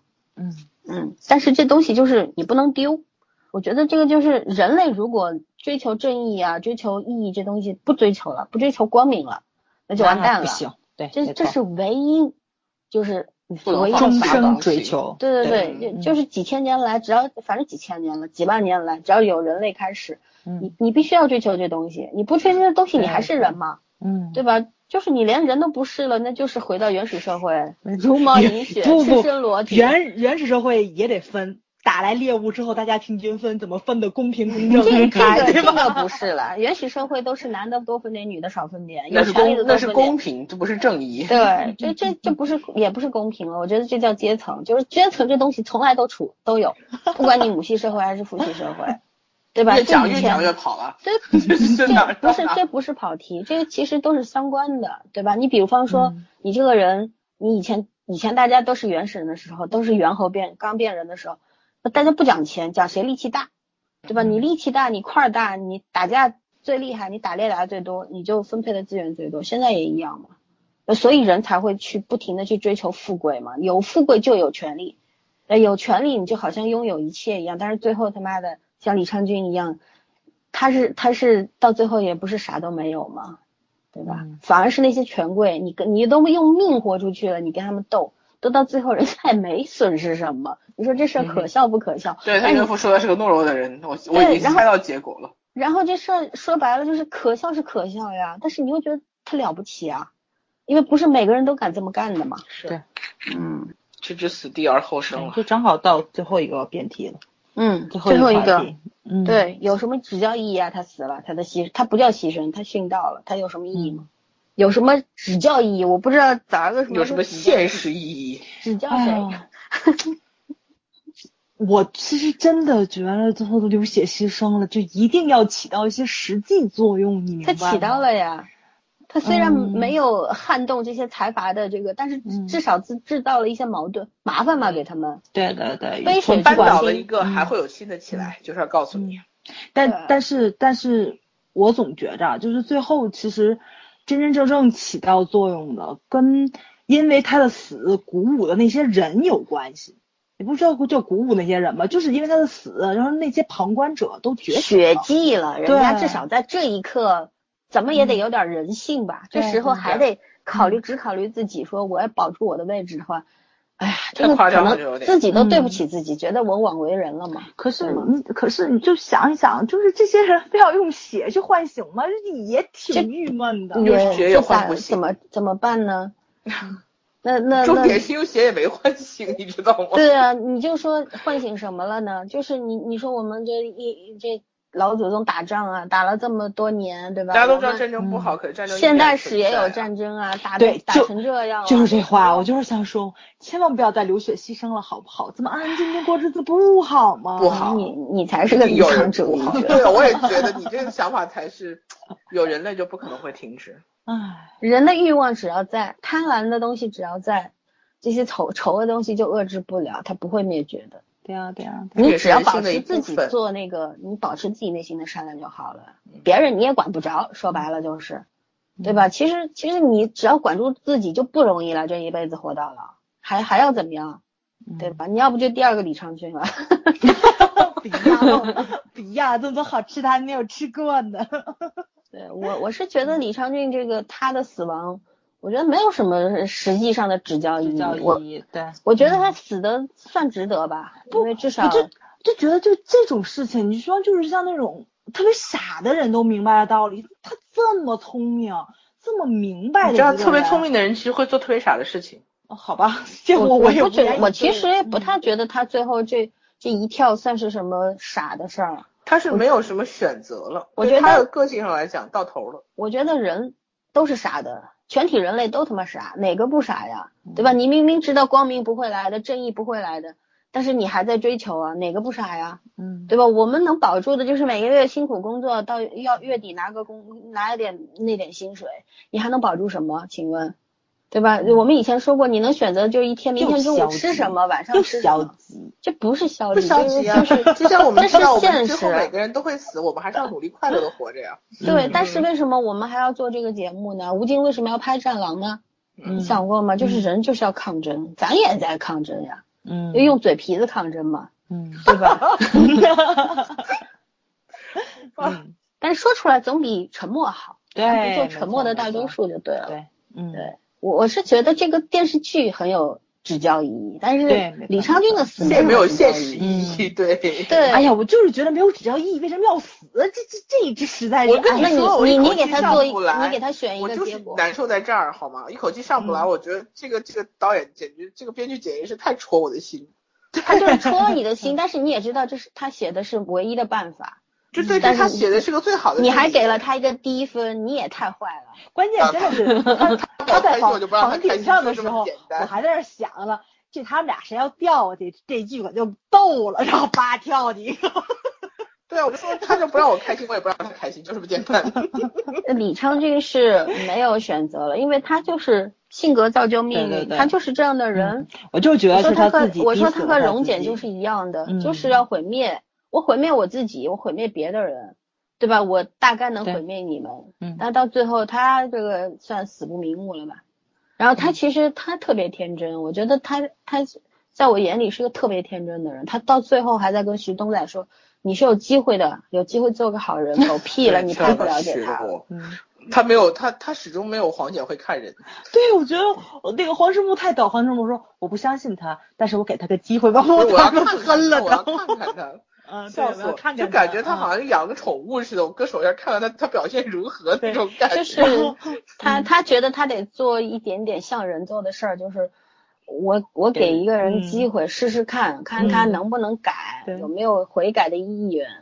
关键是那个谁，那个裴景霞裴姐打电话的时候，收拾他一然后他那个表情，你知道，就是哦，我知道了，我一猜就是那种感觉，就是好像那宠物放时间长了，然后该该主人该收回收它回去了。哎，真是太可笑所以说嘛，嗯，其实我我觉得好多地方，包括那个呃，就是就是这个李会长的女儿叫什么李李昌俊的夫人，我想想不起名字了。在莲是什么？啊，对，李在莲，嗯对。然后说他去当会长的时候，不是有一个电话嘛？就是他那个秘书还是谁打了个电话，嗯说什么暂时那台台词是什么？反正那句我觉得也是个第二，可能是想做第二部，但是不知道这班底还能留不留住留不住了。就很多地方他还是很隐晦的，有可能接。TVN 还真没有拍第二季的传统。看情况吧，我觉得有啊。因为这个班底很一起吃饭吧都要拍第三部，哦，请回答系列都拍了请回答都第几部了？但是想但是他请回答，他都不是原班人马呀，他故事也不一样，重但是它是一个启。穿起来的故事，就是如果导演和编剧还是这套班子的话，演员可能会换。我是觉得。嗯。这边演员不太容易再找了。对呀，秘密森林一直一直存在于世间啊。其实人人秘密森林这个题目，你到结束你再拆解它一下，不就是人性才是秘密森林吗？对，嗯但秘密的东西有大半天下那天啊。嗯哎呀，啊，哎呀，同时叹气。我这片子确实是，哎，讲差不多了，哎，我两个小时是反正我我我其实看越能讲了，我不是，你听我说啊，嗯我叹气并不是因为这剧让我觉得悲伤，我是觉得它让我在难过的时候看到了一些励志的东西，嗯还是不错的。对，就是有正说，面的，嗯，它的这个结尾是让我特别觉得兴奋的，欣因为慰的，嗯，呃是兴奋啊，不仅仅是兴兴奋好吧。对，因为因为就是同样作为这个体制内，然后执法的这样这样一个存在，这样一个社会的身份在，然后我觉得就是说，它反映的就是我们现实社会当中存在的东西，就是真实发生的，你你眼睛能看到的。